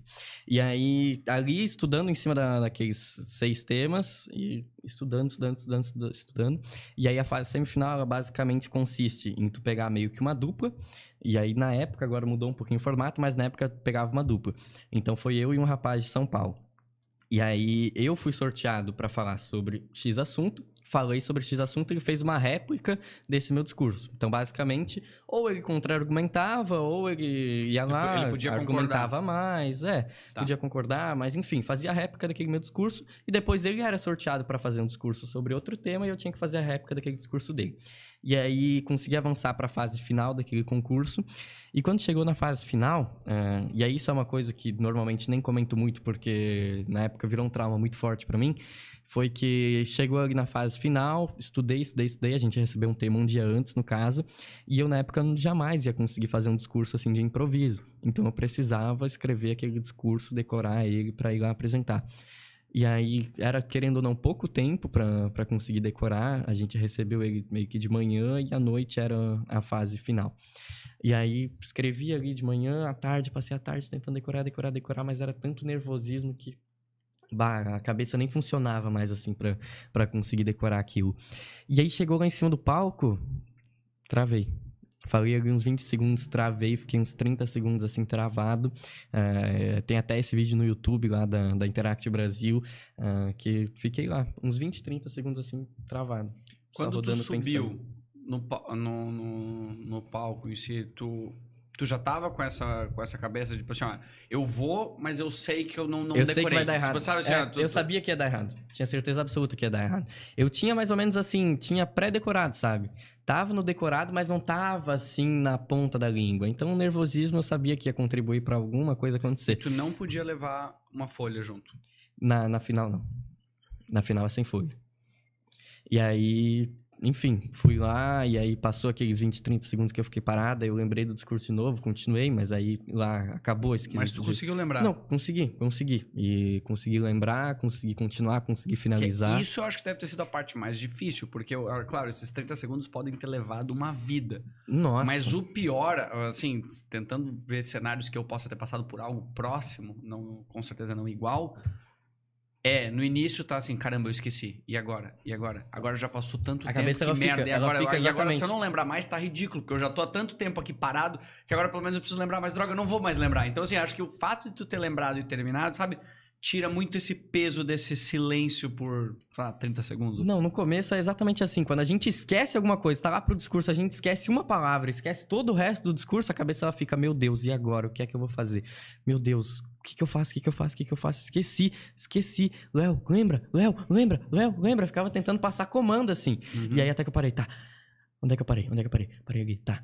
Então vamos lá. Aí eu ficava repetindo aquela última frase que eu lembrava, que eu falei, pra tentar lembrar a próxima palavra. Aí quando eu fui ver, eu pensei, não, vou, vou pular essa estrofe. E aí fui lá, passei lá pro outro parágrafo, pulei essa aquela parte que, que eu não lembrava de jeito nenhum. E aí fui, continuei, encerrei o discurso. Mas aí já, sem chance de conseguir uma, uma pontuação maior, mas fico feliz de que pelo menos consegui encerrar lá. E hoje eu falo que por ter ficado em terceiro lugar naquele concurso foi a melhor coisa que me Pô, tu aconteceu. ainda ficou em terceiro? Fiquei em terceiro. Na Mas final passavam três. É, Ah, na final é, eram três, no ok. caso. E aí. Bem. Você, Pô, É. cara, como é que foram os outros, né? É. Mesma coisa de jogar um torneio de futebol, Assim. eu chego em casa, pai, fiquei em terceiro, quantos times tinha? Três. Então, é mesma coisa. Ah, só que eu hoje agradeço a Deus por ter conseguido ficar em terceiro. Porque na época foi um trauma enorme, sou completamente competitivo, foi horrível pra mim aquilo, ainda mais por ter sido por um erro meu. E aí na época. Por que um erro teu? Por ter esquecido. É. É, não completamente Hoje tu não vê como Por- um erro teu, porque... Sim, mas na época eu via época muito. tu não ia conseguir entender dessa forma. Exatamente, porque, meu Deus do céu, como que eu pude esquecer? Na época o pensamento era esse. E aí hoje eu consigo ver que a melhor coisa que aconteceu foi eu ter esquecido. Porque. E por ter ficado em terceiro lugar. Porque se eu tivesse ficado em primeiro, teria me contentado com aquilo e, meu Deus, teria seguido a vida pensando, eu sou o senhor oratório. É, Saindo o do senhor poesia, agora eu é. sou o senhor oratório. entende? Doutor oratório. É, Pra- pra- pensei, meu Deus, eu sou ótimo, mas, Mas, eu- aí. eu, tava pra te falar isso, porque da forma que tava contando tua história, parece realmente, são, é um crescimento em que as coisas estavam dando certo, pô, desde o primeiro, tu ganhou todos os poemas, eu falei, tá, mas quando que vem uma porrada, sabe? Quando que a, a vida te dá uma certa lição pra mostrar assim, tipo, opa, peraí, Exato. não é bem assim que funcionam as coisas, E sabe? aí, quando tu recebe a porrada, é principalmente sobre como que tu vai lidar com ela. Exato. E aí, na época, foi muito de, tá, ok. Fiquei em terceiro, não consegui ficar em primeiro, isso significa que ainda tem muita coisa pra eu aprender, então o que é que eu tenho pra aprender? Cara, abri Google e pesquisei oratório, oratório, oratório. Passei ali, cara, coisa de ano, estudando sobre oratório e muito, muito, muito, muito sobre isso. E, e aí fui entendendo um pouquinho mais de, disso. sobre isso. O que que tu tinha na tua cabeça nessa época como seria o teu futuro? Quem tu ia ser? Porque uma coisa, ah, eu quero ser o campeão mundial de oratória, tu não vai, não vai pagar teu... depende o que tu vai usar, mas que que tu pensava nessa época como futuro? Porque o jogador de futebol já tinha saído da Tinha saído da linha já. E, cara, na época, eu pensava muito no, no tradicional, assim, ah, vou ser advogado, vou ser jornalista, mas nada assim muito fora da caixa ainda na época. Entendi. E pensava sempre nesse caminho um pouquinho mais padrão, assim. Uhum. E, e aí, depois daquele concurso, continuei, estudei. Tem muito material gratuito no, no YouTube, na internet. e, a Meu gente Deus fala aqui, cara, só não aprende quem não quer. Exatamente. Porque, porra, tem conteúdo em todo lugar. O cara tem que ser muito preguiçoso, assim, de pelo menos tu entender a base pra depois tu poder te especializar e buscar talvez um conteúdo mais técnico. Mas assim, ó, pra tu. Ah, aliás, tem. Até pra Tem conteúdo. muito. Cara, é só se dar o trabalho de pesquisar. Conteúdo específico, seja o que for, tem muita coisa lá. Muita coisa lá. Ah, preciso melhorar a dicção. Cara, dá um Google. É, Como mas a molecada é muito preguiçosa hoje em dia também, né? Tem uma galera que, pelo É, amor se de chega Deus, um né? texto Pô, lá de, de algumas boas linhas, já abandona ali e nunca mais vai melhorar a dicção. Então, esse que é o ruim. E aí, cara, li muito livro sobre também. Então, li Jamil Albuquerque, li Reinaldo Polito, que são ali referências nessa área da comunicação. Jamil Albuquerque, eu já fui. Não sei se tu era. Meu, acho que eu tinha 14 anos. Tu não era nascido. Ou era? Meu, sou. Minha matemática tá boa. Não, não era. No, onde era o Viena Park Hotel em Blumenau, ele veio uma vez pra dar uma palestra sobre oratório, eu fui. Eu lembro de ter assistido, eu, falo, eu vejo esse cara até hoje, eu falo, meu, mas esse cara tá vivo ainda. ele não era tão velho. Mas ok, era só ver essa Não, tem, tem um livro bem legal dele que é a Arte de Lidar com Pessoas. Foi um livro até que eu indiquei pro Yuri há um bom tempo atrás, e aí hoje eu descobri que ele comprou e tá com, tá com ele lá, tá lendo. Ah, mas é um livro muito, muito, muito legal e que me ensinou bastante coisa. Acho que é, assim, top 3 ele entra ali no- nos melhores livros que eu já li. Quais É são os melhores bom. livros que tu já leu? Bah. Tu acabou de falar que tem um top 3, te vira agora, brincadeira. Hã? Não, É, pode falar. eu Não, pensei, bah, não ele precisa entra, falar o assim. melhor. Pode falar alguns dos livros que hoje é, tu considera, meu, é, Cara, eu tô agora muito na vibe de filosofia. Tô lendo muito filosofia. Ah, e eu li um recentemente que é A Filosofia Explica Bolsonaro, de Paulo Girardelli. Cara, Nossa, espetacular, assim, uma das melhores leituras assim, que eu fiz. Foi três dias assim lendo e, nossa, maravilhoso. E, e aí entra esse também a arte de lidar com pessoas do, do Jamil Albuquerque. Ah, entra um que, na época que eu li, mudou bastante assim minha filosofia, principalmente produtividade, que é o Milagre da Manhã. É o clássico, assim, de, de coach, Já não sei o quê, mas na época fez, fez a diferença bastante pra mim. E, cara, Bah, Mindset é um livro que, que eu gostei bastante também. Ok, Ah, bom também. Deixa eu ver. Aristóteles, eu gosto bastante do, do livro dele da, da política. Agora tô lendo, tô lendo um que é maravilhoso também, do Bauman, sobre educação e juventude. Então, basicamente, ah, é Zygmunt Bauman, é um sociólogo. Ah, e ele fala bastante sobre educação e juventude. Então, é meio que uma entrevista que um jornalista faz com ele, uma entrevista narrada, assim, sabe? Narrada, escrita, no caso.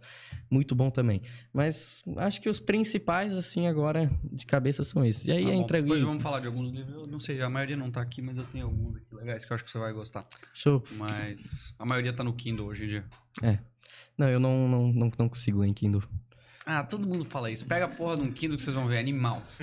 Deu, era a mesma coisa. Faz o quê? Lê no Kindle, gostou, compra o físico. Não é problema. Eu, se eu gosto do livro, eu, Aí tu vai daí eu o guardo e, e- e- eu gosto também, mas é muita praticidade. Puta que pariu, só faz as anotações, tudo salvo, já mando na hora, deixo todos os destaques do que eu leio no livro. É bom. O Kindle é animal. É, eu vou ainda marcar texto com clips. E... Eu falei, mas pô, o Kindle eu pego assim na hora, anoto o negócio, já mando pro meu e-mail, depois quando eu quero ver, eu vejo tudo que eu selecionei de texto, de marcação. Ah, é. É, eu agora. É eu com isso sou bem ignorante, assim. Eu falo que não, não, não dá certo, mas nunca tentei, pra ser bem sincero. Não, mas ok, acho que tudo tem a- É. o seu processo. sua- no sua momento etapa. ainda tô nessa do, de conseguir sentir. E sobre estoicismo, tu já leu? Demorou pra eu falar, né? Hoje eu já falo. Sobre É, estoicismo. Não, Procura sobre filo- uh, filosofia estoica. show. Vai gostar bastante, acho que tem muito a ver com. Eu tive, eu fiz a cagada do primeiro livro que eu fui, fui ler sobre estoicismo, era. era... Anotação. Não é. Ai, caramba. Anotações a mim mesmo. É... Que é um livro do, do Marco Aurélio, o Imperador Marco Aurélio, que era um, um estoico, né? O Sêneca, se eu não me engano, foi um dos, dos mentores dele. Mas Sêneca é um grande pensador histórico. Eu nunca é um, li um Sêneca, grande mas já histórico. ouvi bastante sobre. E eu comecei a ler aquela porra daquele livro, eu não entendia nada, nada, nada, horrível. Falei, cara, que merda que é estoicismo.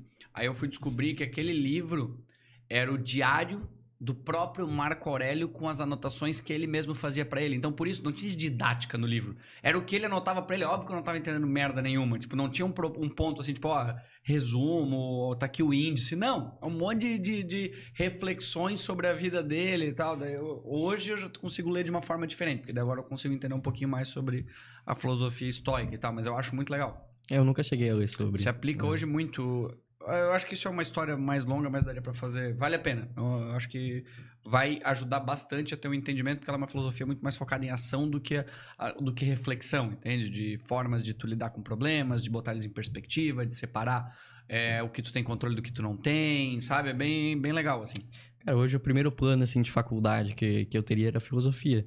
Só que aí é muito complicado fazer porque é quase impossível pra mim sair de Gaspar hoje por diversos pontos. E aí, pra eu fazer filosofia era, Por por, exemplo... Hã? Porque eu sei de Gaspar é. Cara, porque tem a empresa lá, tem bastante coisa tocando, então é bem, bem, bem difícil. E, e aí, pra fazer, teria que ou ir pra Floripa, Curitiba. E aí tem Brusque, só que em Brusque a faculdade é de manhã, aí também já não, não rolaria. Então, Entendi. agora possivelmente eu siga pra, pra letras, mas a gente pode entrar até nos motivos disso. Tá, mas vamos lá. Vamos seguir a tua história que tá interessante. Tá, beleza. E aí, depois da, daquele concurso, continuei, estudei, estudei, estudei. E aí, em 2019, eu fui convidado para ser jurado do concurso nacional de oratória. Foi a primeira vez que eu ia ser jurado de um concurso de oratória e foi Como é que chega um no... convite desse? Hã? Vem alguém, bate na tua porta e declama uma poesia, ou ora, assim, tipo, um cara assim, tipo, sabe aqueles. Com a cornetinha assim, e fala: Não, venho aqui através desse, formalmente. Solta aquele pergaminho, tá ligado? Solta o pergaminho, é? Cara, era a presidente da, da Interact Brasil na época, me mandou um documento assim do nada de, de convite. E eu pensei, meu Deus do céu, fantástico, fantástico. E, até na época foi o concurso que, que o Yuri participou. ah, e, cara, lá assim que nasceu tudo, sabe? Esse negócio assim? de depois vir, de depois chegar nisso daqui do, do oratório nas escolas. Porque lá começou a meio que ser automático depois daquilo, eu começar meio que a analisar a oratória das pessoas. Hum. Porque lá eu entendi, fui a primeira vez ali, e aí, cara, começou a ser muito, muito, muito automático de começar, tipo, meu, eu acho que Então, essa se tu pessoa podia melhorar em tal do coisa. Sapiens, tu tá me julgando, é isso? É automático, mas sim. Ah, legal isso. Agora, inclusive. É, então agora, inclusive. Metaforando agora. É verdade, o Total. Mas, enfim. E, e aí eu comecei a analisar muito o pessoal dentro da sala de aula. E aí, por ter aquela experiência como jurado, por ter começado a, tipo, entender os critérios de avaliação de oratória, aí foi meio que automático eu começar a avaliar os discursos dos meus colegas da sala de aula e eu percebi, poxa, como falta ensinar oratória para essa galera. Como falta levar comunicação para esse pessoal.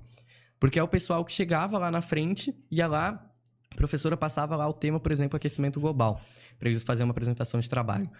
Chegava lá em casa, abria o PowerPoint, abria o Wikipédia, dava o Ctrl-C no, no Wikipédia, dava o Ctrl-V lá no, no PowerPoint, não tirava nem o hiperlink, ia lá na frente, E simplesmente lia, acabou. Então, como falta esse pessoal entender o que, que é oratória? Tu percebeu isso ou em algum momento algumas pessoas te deram uma dica? Foi automático meu. Foi automático meu. Eu pensava, meu Deus do céu. Porque depois de entender mais sobre oratória, a professora dava lá o trabalho sobre aquecimento global, ok. Ia lá, abria o PowerPoint, colocava lá um o que é. E aí ia lá na frente e dissertava sobre. Então, entendia um pouquinho mais de como que poderia ser. Eu pensava, poxa, se esse pessoal fizesse de tal maneira, até as notas iam melhorar. Sim. Então, muita coisa ia melhorar. Nossa, se eles conseguissem, cara, pelo menos estudar um pouquinho sobre esse conteúdo ao invés de ler e depois falar o que entenderam. É porque a gente normalmente é ensinado dentro da sala de aula ah, sobre esses temas, enfim. E, tipo, a gente é desafiado a apresentar aquele trabalho, mas a gente não é ensinado dentro da sala de aula como que a gente vai apresentar aquele trabalho. Perfeito, concordo. Pensando no- na- nas minhas experiências, é, faz sentido. E, inclusive, o- a tua forma que tu aprendeu decorando lá no início, talvez poderia ter pulado essa etapa se alguém Uhum. tivesse te ensinado o, sei lá, o framework ou o playbook de falar, olha, você não decora e depois faz os gestos. As Você duas vai coisas acontecem, sei lá, junto. é, o método é diferente. Se talvez a, a- não sei, o método, mas sim, se na hora que tivesse que fazer a apresentação, o slide já não pudesse ter o texto, sabe? Já fosse e alguém falasse, ó, não decora. Entende? Tá, ent- entendeu isso aqui? Explica isso aqui talvez com as tuas palavras, sabe? Eu tô pensando Sim. assim no, no como Se eu lá atrás tivesse tido essa orientação, né? Teria mudado muito. Isso, exato. Teria mudado muita coisa. Teria sido, meu Deus do céu, um, E isso passo então a mais que eu poderia percepção que, pular. tu teve. É, foi uma percepção que eu fui tendo. E, e aí, na época, eu só pensava, meu Deus, alguma coisa tem que ser feita, alguma coisa tem que ser feita, alguma coisa tem que ser feita urgente, comunicação oratória tem que estar dentro da sala de aula. Mas era nessa. Pensava, bah, sou só aqui mais um rapaz latino-americano é, que não tem absolutamente nada que, que pode fazer na, naquele momento. Então, deixa que o governo resolva isso. Ano passado, logo depois de começar a pandemia, eu tava pedalando ali na frente da Bung, em Gaspar, e, e aí faltava aproximadamente o quê? Uns 7, 8 quilômetros até chegar em casa. E aí, naquela, passando ali na frente, tinha visto que tinha aberto uma editora de livros ali na frente.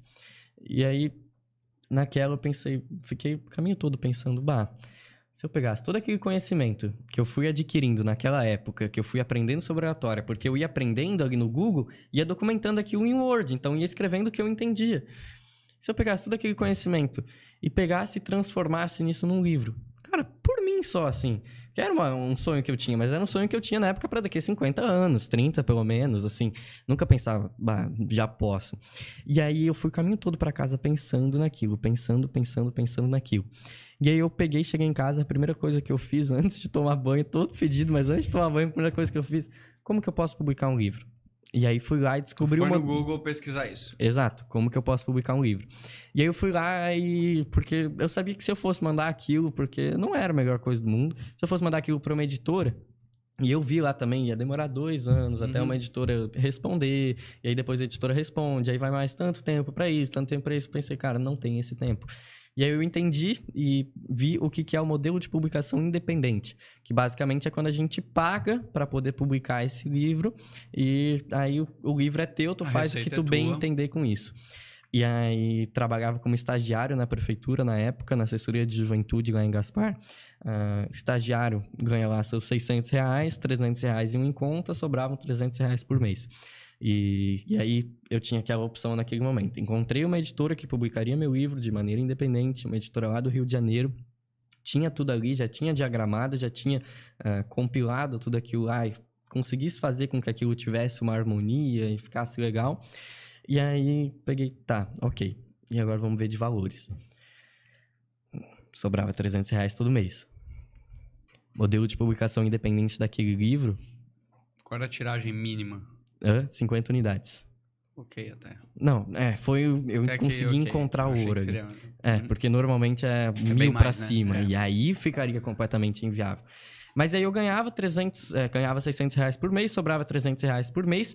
E para eu publicar aquele meu livro de maneira independente, eu tinha a opção de pegar aqueles 300 reais que me sobrava todo mês por seis meses, parcelar aquilo e por seis meses não ter nada no bolso, mas ter conseguido realizar o sonho daquele livro. Ou eu ficava simplesmente na minha zona de conforto e não publicava o livro, continuava ali com os 300 reais por mês para poder ah, gastar e comer alguma coisa e sair com os amigos, fazer qualquer coisa, ah, mas não conseguiria ter realizado esse sonho. Mas até porque, assim, o fato disso aqui é um investimento. Claro, é o sonho, é o Exatamente. teu sonho, mas ao mesmo tempo tu estaria fazendo a parcela para pagar a produção, mas tu estaria comercializando. Então tu já tem também, tu também teria como ter o retorno do teu investimento, talvez num período anterior. Então tu tava fazendo investimento no teu tempo, no teu trabalho e, consequentemente, correndo esse risco, mas podendo ter um retorno Sim. em cima disso também, Sim. né?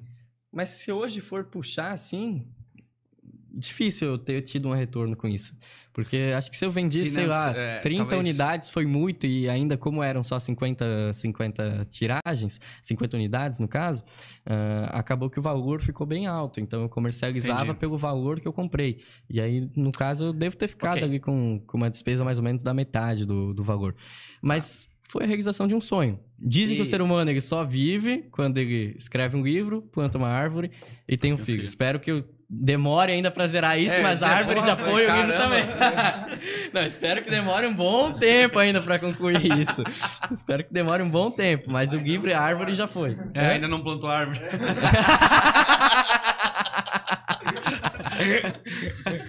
Que a árvore demorei. O cara tá escrevendo o livro pra pagar as contas do filho. né? não, mas é que assim, o que eu quis dizer com isso, então, independente, sim, acho que talvez não tenha tido um retorno financeiro em cima do investimento do livro pela produção e pela venda, porque todo existe um intangível ao redor do quanto que isso aqui te proporcionou talvez outras Exatamente. coisas que vão te trazer um retorno financeiro agora ou futuro muito maior, né? Esse é o ponto. Esse é o ponto. Por ter feito esse investimento aqui, ano passado, em novembro do ano passado, fui convidado para dar uma palestra na Academia de Letras de Fortaleza. E aí lá, terminando lá a palestra, pegou, me ligou, cara, era DDD 087, trote, óbvio, mas sabe quando você atende assim para xingar o cara? Maldito da telefonia. É. E aí eu peguei e atendi. Aí ele falou: Oi, Léo, tudo bem? Aqui é o Assis Almeida, ah, aqui da editora Prêmios aqui em Fortaleza. Tava assistindo sua palestra agora e gostei muito de tudo aquilo que você falou, dos seus objetivos, do seu livro. Gostei muito de você e gostei muito daquilo que você falou que você tem o desejo de levar ah, esse conteúdo sobre oratória para dentro da sala de aula. O que é que você acha de a gente começar a trabalhar em conjunto para a gente fazer isso acontecer verdadeiramente? Meu Deus, aquilo lá para mim foi uma emoção realmente gigante. decorou o que ele falou, né? Porque falou de uma Cara, forma... Não, Tipo, deve ter gravado na tua mente de uma óbvio, forma aquilo que... lá, que- nossa, aquela ligação, aquele momento tá gravadaço aqui, porque lá foi o início de tudo. Aquilo lá foi um marco enorme, enorme, enorme pra mim.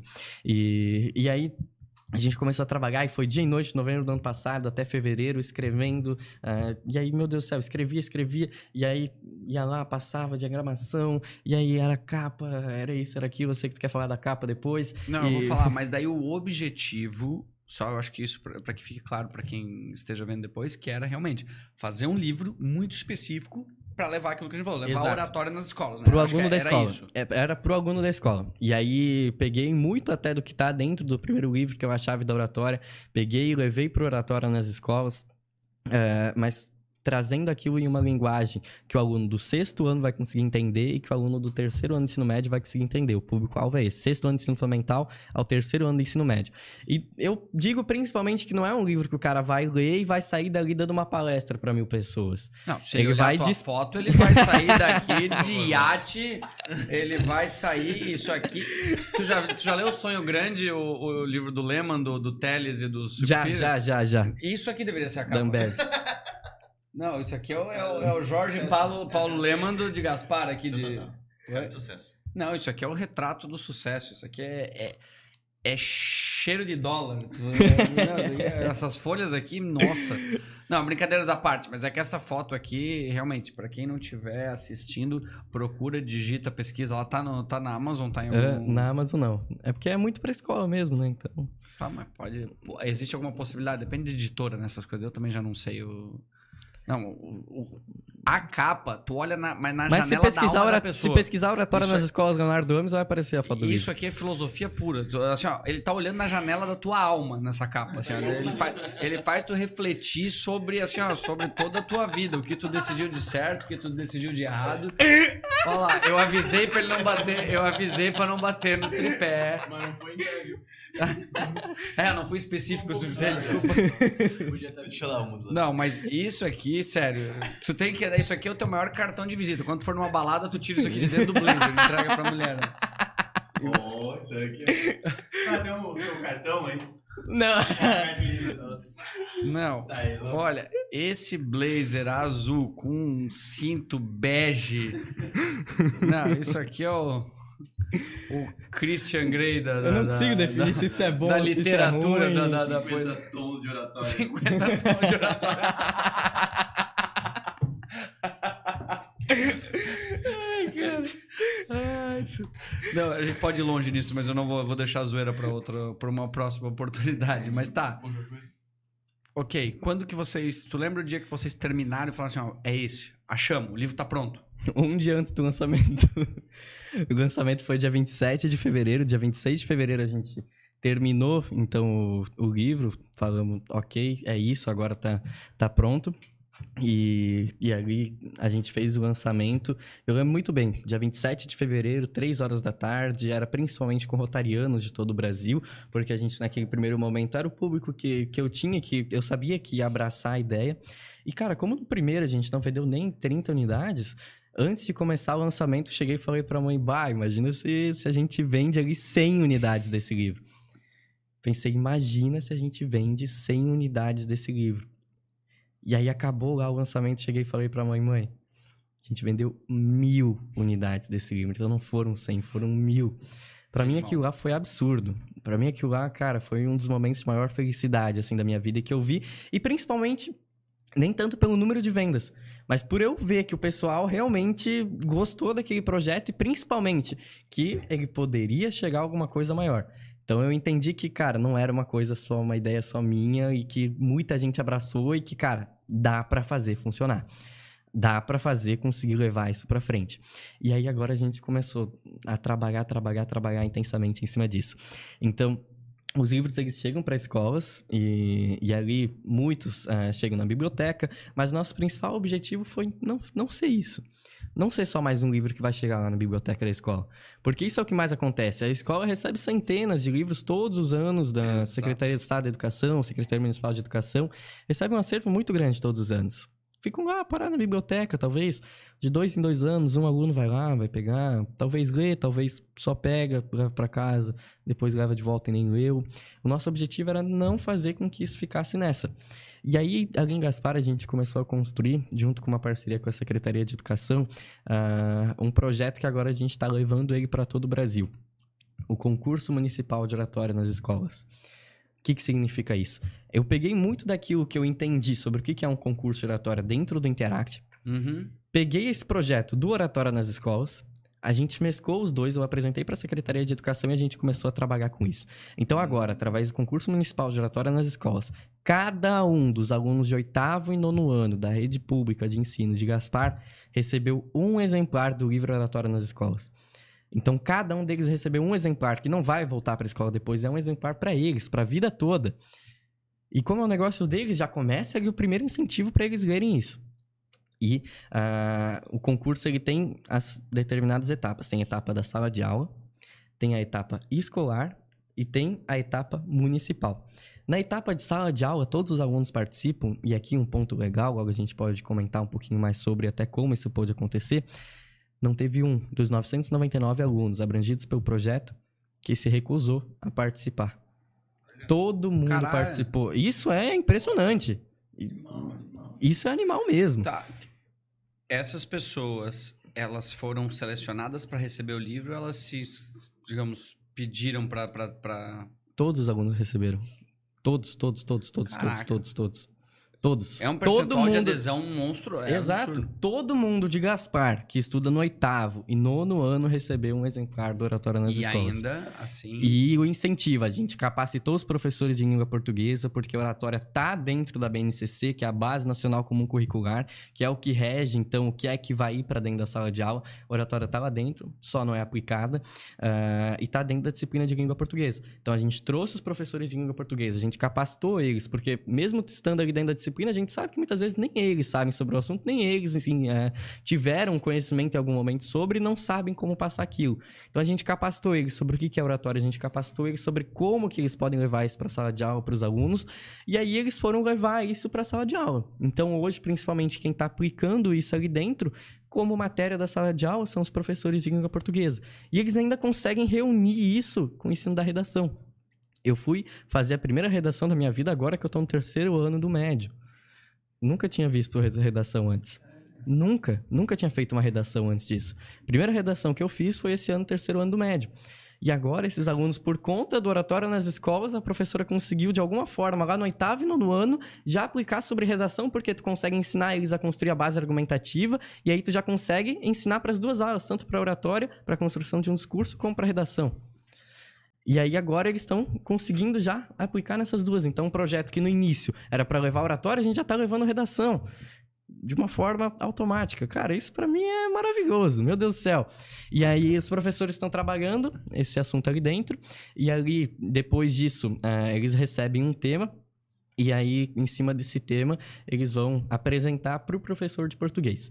E aí, o professor de português seleciona dois participantes para avançar para a etapa ah, escolar.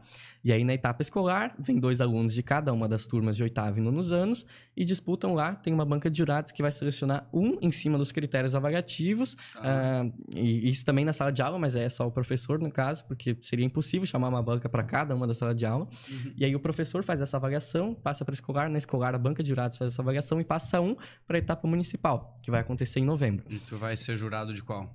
Hã?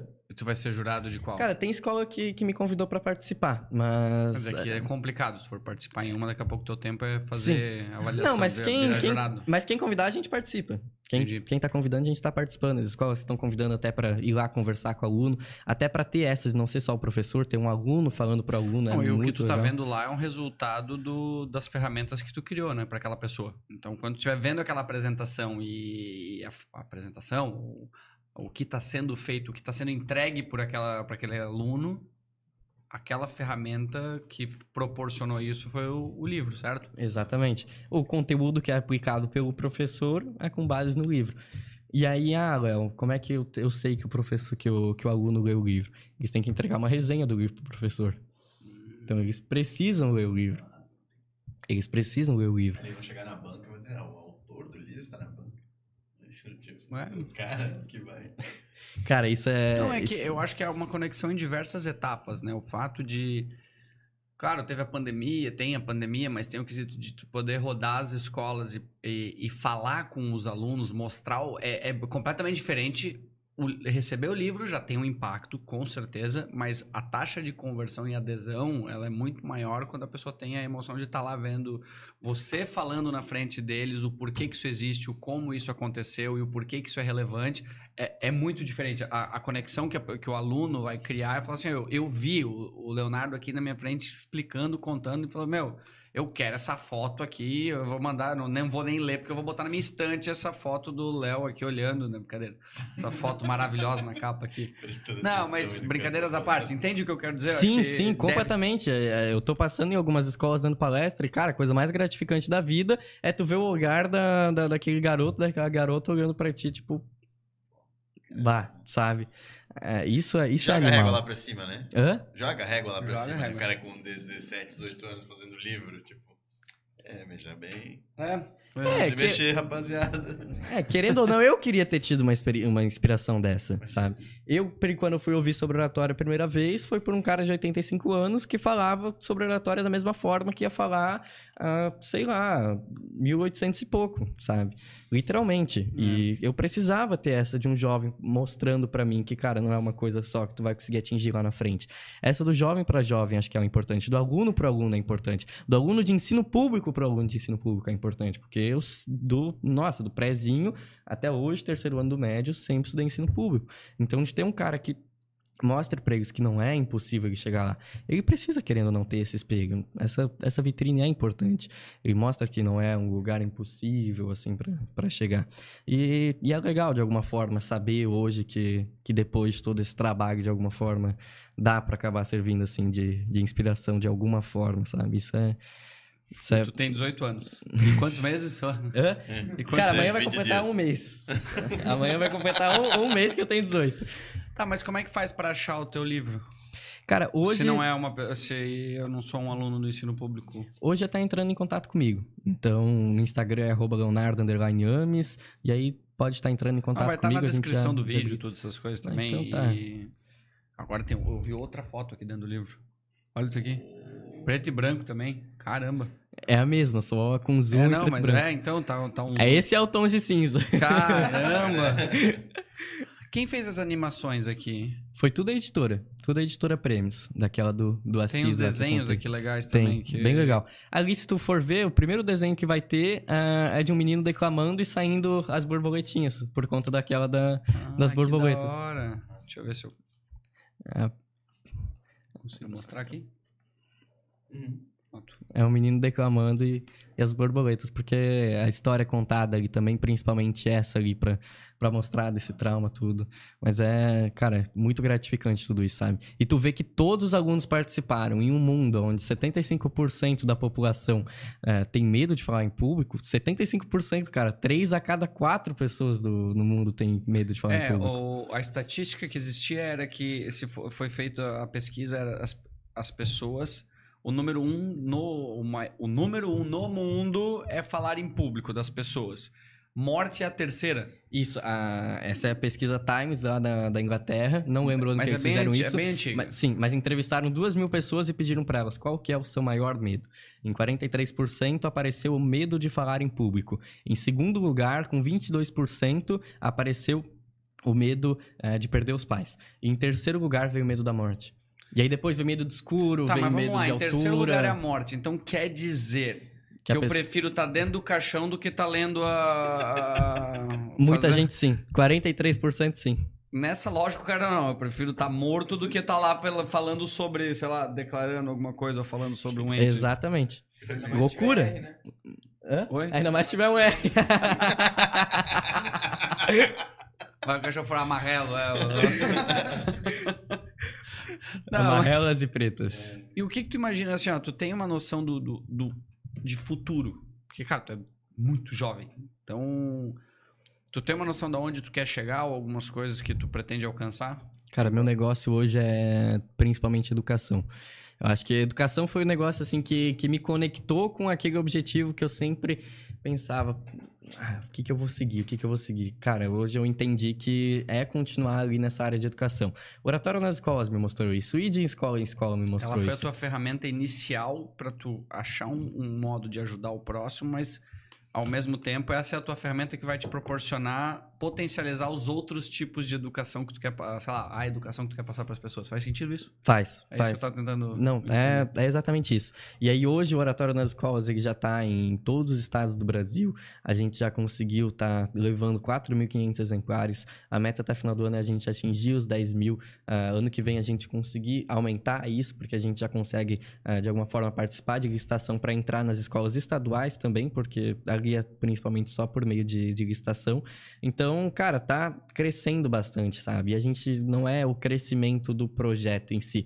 Porque esse projeto aqui, em, que, em quesito de rentabilidade, pra mim é zero, sabe? É o quesito só de, cara, objetivo Mas mesmo. tá te dando uma baita relevância, né? Da noção- tua personalidade, assim, de quem tu é, a tua identidade. O, o Leonardo, a cada momento, quanto mais livros tem, mais ele cresce de, de... Esqueci o nome da palavra, agora me fugiu, mas de, de referência. Tu se torna referência. E se tornar referência te, te, te agrega muito, né? Pra, Sim. porque tu for desenvolver no futuro, até pra tu ter esse canal, ou ter o que diz, essa bolha, pra tu começar a conversar com essas pessoas e passar cada vez mais conhecimento, né? Não, perfeitamente, perfeitamente.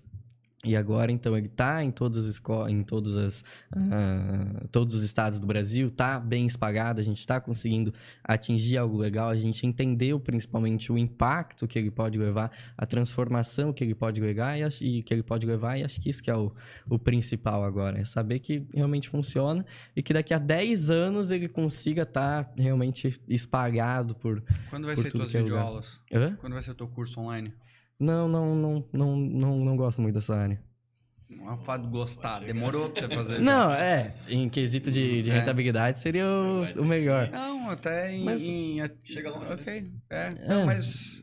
É que tem muita gente. Esse é o ponto Tá que bom, eu sempre vamos bato. criar então um concurso sobre quem é o melhor. Não, mas é porque. daí talvez Não, mas é que o motive, negócio é, tem muita gente que leva isso, mas aí o pessoal que pode comprar é justamente o pessoal que não é o que eu quero atingir. Eu quero atingir o, o- o- eu quero atingir o pessoal que tá, sabe, lá embaixo, porque Mas o pessoal essa é a forma mais eu. acessível hoje. A forma de tu escalar isso, tu consegue fazer isso com valores extremamente acessível que caiba no bolso dessas pessoas. Mas e a também. pessoa vai se motivar a querer entender isso porque ela nem sabe o que, que é. O primeiro precisa apertar o gatilho nela para ela entender o que, que é. Depende. E a única forma disso é dentro da escola. Hum, Eu, Porque- é, eu não sei se eu né? Tem gente que depois acaba precisando pra vender outras coisas. É que tudo vai banco, pelo- alguma outra coisa assim. É, tudo é pelo timing, pela ah, o público-alvo, a forma que tu vai construir. Mas ok, é, isso é um estudo de mercado que é possível de fazer e de maturidade também, porque uma vez. Aí eu tô falando, tô pensando como cabeça de negócio, mas ao mesmo tempo não quer dizer que isso é uma coisa ruim também, né? Quer dizer que Sim. isso aqui é um gatilho, as palestras são um gatilho, mas assim como as pessoas têm duas formas, tem mais formas de aprendizado, né? Uma pode gostar do livro, mas também pode gostar de uma videoaula, ou ambos podem ser um complemento, né? Então, sei lá. É, mas agora, por Mas exemplo, a gente atingiu 999 alunos ali através desse livro porque a gente conseguiu chegar até eles lá dentro da escola. Só que agora, por exemplo, se a gente consegue atingir, seja lá, por exemplo, por ads no, no, no Instagram, a gente conseguisse atingir ele de alguma forma lá, mostrasse que tem isso, mostrasse que eu ensino isso, não seriam os 90 999 que iriam se interessar. E aqui os 999 foram lá, se interessaram e tiveram essa primeira oportunidade, tiveram essa primeira prática. Então, acho que o principal ali é conseguir despertar esse gatilho, entender o que, que é, e aí depois disso, é, ele, se, ele vai acabar se, se interessando mais. A facilidade de se interessar depois, para ele se aprofundar dentro desse assunto, vai ser muito maior por ele ter entendido basicamente o que, Não, que eu é. te entendi. Eu só digo assim, ambos, um não anula o outro. Ambos Não, potencializam sim, o sim, alcance, sim. sabe? Tipo, tu, deixa, tu não é deixar de fazer isso, é tu ter os dois canais, porque os dois são um grande funil que cada vez são mais pessoas se interessando. Mas Sim. isso é uma outra história, ou é só porque eu gosto de dar pitaco e pode, pode Não, me mas é, falando é besteira, mas- completamente válido. É completamente válido. E a gente até já pensou nisso diversas vezes. Mas acho que é uma coisa principalmente um pouquinho mais pra frente. tudo- a gente é, cria esse know-how esqueço agora. que tu tem 18 anos e tu já fez pra caralho, então eu já tô tipo, não, faz isso. Falei, calma, Tal coisa. Tem uma, uma coisa de cada vez, porque eu acho que isso também é uma, uma grande essência, realmente. fa- Querer fazer tudo, a gente acaba não fazendo É, eu nada. acho que esse Então, know-how faz- agora que fica já, já vai servindo depois pra conseguir lançar algo com maior credibilidade. Porque agora, nesse processo de eu estar levando isso, eu vou aprendendo mais. E aí depois eu consigo até mostrar mais nessa segunda etapa. Porque essa segunda etapa eu acho que vai ser principalmente pra aprofundar um pouquinho mais daquilo que, que chegou aqui. E aí Exatamente. Aí já vai um conteúdo muito mais adentro. Mas agora, seguindo ali no- nos planos, ah, agora a gente tem ali a, a empresa que a gente abriu ali em casa, eu, a mãe e o pai, ah, que é um e-commerce, então, de moda infantil, a Ami Kids. Não sei se pode fazer merchan, desculpa. Pode, claro que pode. Ami Kids, ah, pode seguir no, no, Eu no vi, tá no, Instagram. no teu perfil no É, Instagram. pode entrar no meu Instagram, tá tem lá na bio. Ami Kids. Ah, é um e-commerce de moda infantil para o público ali de zero, é, recém-nascido a oito anos. E a gente trabalha bastante, então, com, com modinha mesmo, algo ali que, que não entra nem tanto no luxo, nem tanto abaixo naquele meio termo, assim. Aham. E, enfim, bem legal, o site tá bem legal, a gente tá trabalhando bastante. A mãe, que como eu falei, Essa trabalha a vida toda nisso. onde? Não, essa camiseta é do Emicida. Ah, tá, ok. É, essa camiseta é, é que a Ami. Kids, no caso, é pra criança. Eu sei que não sou o cara mais velho do mundo, mas É, é, no ponto da Ami Kids eu ainda não tô. Justo. No ponto da Ami Kids eu Deu ainda certo. não, não a minha não cheguei. estratégia deu certo. Foi boa. Não, mas ok. Eu, É, eu, eu cheguei a dar. Eu dei uma olhada ali. Isso. Vocês abriram quando? A gente abriu faz aproximadamente um mês. Legal. Vai completar um mês semana que vem. Então, a gente está bem no início, eh, a mãe está trabalhando bastante, produzindo as peças tudo mais. A gente vai focar agora bastante em e-commerce, depois a gente vai um pouquinho também para venda em atacado, para lojista e tal também, porque hoje 7 a cada 10 peças de moda infantil ainda que são vendidas, são vendidas através da loja física.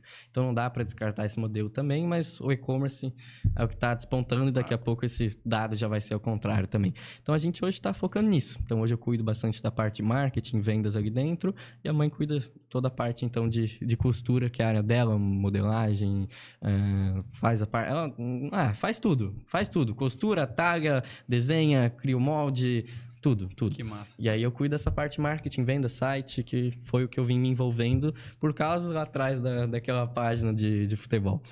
Mas hoje o principal, até meio que objetivo assim de vida é essa área da educação.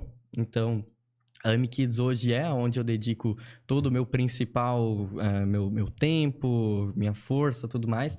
Mas o principal objetivo de vida ainda serve então a educação. E aí nesse meio do caminho eu encontrei um parceiro que tá aqui com a gente, que é o Yuri Barros, que tem esse mesmo desejo, que tem esse mesmo objetivo de conseguir estar trabalhando então com educação. Eu acabei E- descobrindo nesse caminho aí que, que a gente tá se trombando. Deixa mais perto, já coisa pra te falar. Como é que é? Eu acabei descobrindo de real essa vontade minha nesse caminho que a gente tá. Trilhando aí em que. Bom, vocês se conhecem Descobrindo um pouquinho mais junto.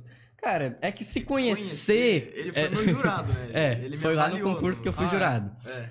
E aí... Que nota tu deu? Hã? Não, não vou lembrar e não, não vou Tá, falar mas ele, também. fala- ele, tu ganhou? Ele ficou em vice. Ele ficou em vice. Então, Agradece, agradece aí o Léo aí, ó. Senão teria sido ou campeão. não, ou podia ter sido primeiro. É, boatos falam que não fui primeiro por causa desse aí. Ah, Não, é, esse boato é mentira, que tá zoando. Meu Deus, daqui a pouco vai aparecer um processo lá em casa. Porra, jurado. Imagina. Porra, imagina. Ou se tem um negócio que o do sistema judiciário vai querer analisar sobre, Não é É, verdade. ó, sobre o campeonato. É, óbvio. de- de Tanta oratória, coisa né? acontecendo, vou analisar a nota que o Léo deu pro Yuri. É o doutor do oratório, né?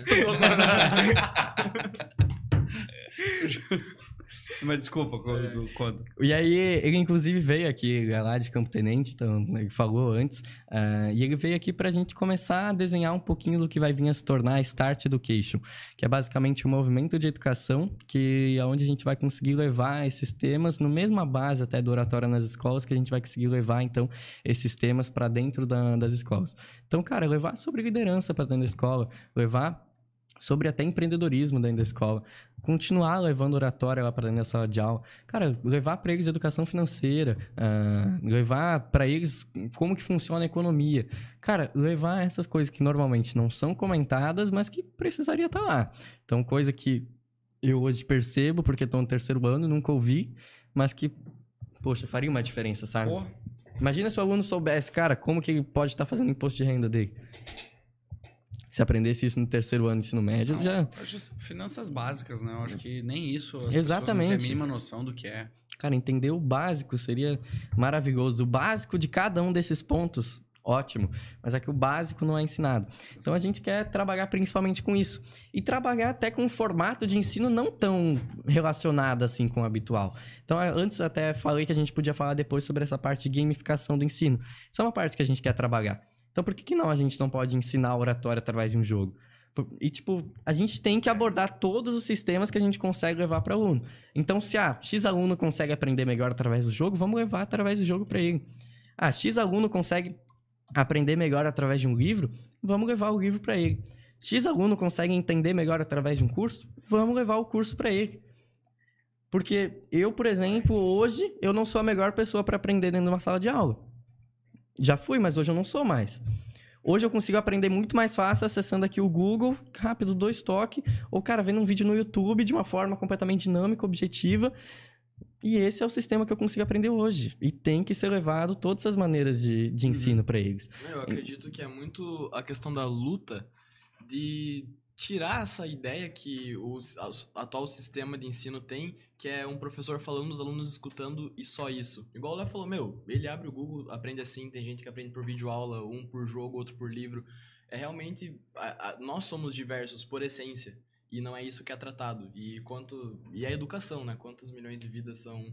É, eu, Tá- fa- eu tá falei isso aqui, por aqui isso. já, e tem algumas empresas que eu tenho, eu tenho duas startups aqui que já estão num nível bem grande, que tem, que eu até, talvez seja interessante eu apresentar a vocês, que fazem isso, mas eu lembro de uma, eu não lembro aonde eu vi, mas eu comentei aqui que se tu pegasse hoje, há 60 anos atrás, congelasse um médico e um professor, e descongelassem eles hoje, o médico ele não ia saber o que ele está fazendo, ele ia olhar um corpo, ele ia olhar toda o ele não ia conseguir fazer nada. O professor ia continuar dando aula. Simples essa. assim. Essa é É a maravilhosa. mesma Eu ia- coisa. Eu ia anotar, mas tá no YouTube. Então, É. é só voltar. Não, é, é esse Não, insight é não, maravilhoso. não, não, não se mudou nada, não se evoluiu em nada. Se tu pegar hoje um modelo de uma escola, ela é o mais similar a uma cadeia, porque todo mundo vestido da mesma forma, tendo que entrar no mesmo horário, podendo tomar um banho de sol no intervalo de 15 minutos, voltando, recebendo conteúdo e ponto. Da mesma forma, da mesma visão. É, é, eu acho que é a grande revolução que vai ter na educação já está tendo, mas vai ser muito mais rápido nesse processo. Muitas empresas de tecnologia já estão indo para essa para esse mercado, né? Estão percebendo isso, que é o que vocês estão falando, né? Cada um tem uma forma de aprender, um gatilho, um gatilho emocional ou de absorção de conteúdo em que é a forma que aquela pessoa quer aprender, a hora que ela quer.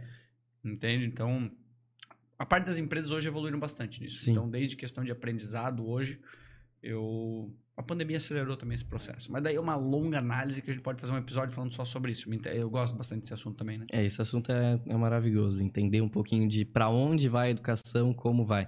Uhum. E, e agora até que o oratório nas escolas ele me deu esse portfólio de entender como que funciona realmente e a gente conseguir entrar dentro das escolas. Porque ali a gente está entrando. E agora eu sei o caminho, eu entendi o caminho, eu entendi como que a gente pode chegar e agora a gente só precisa trabalhar realmente para fazer acontecer e, e chegar.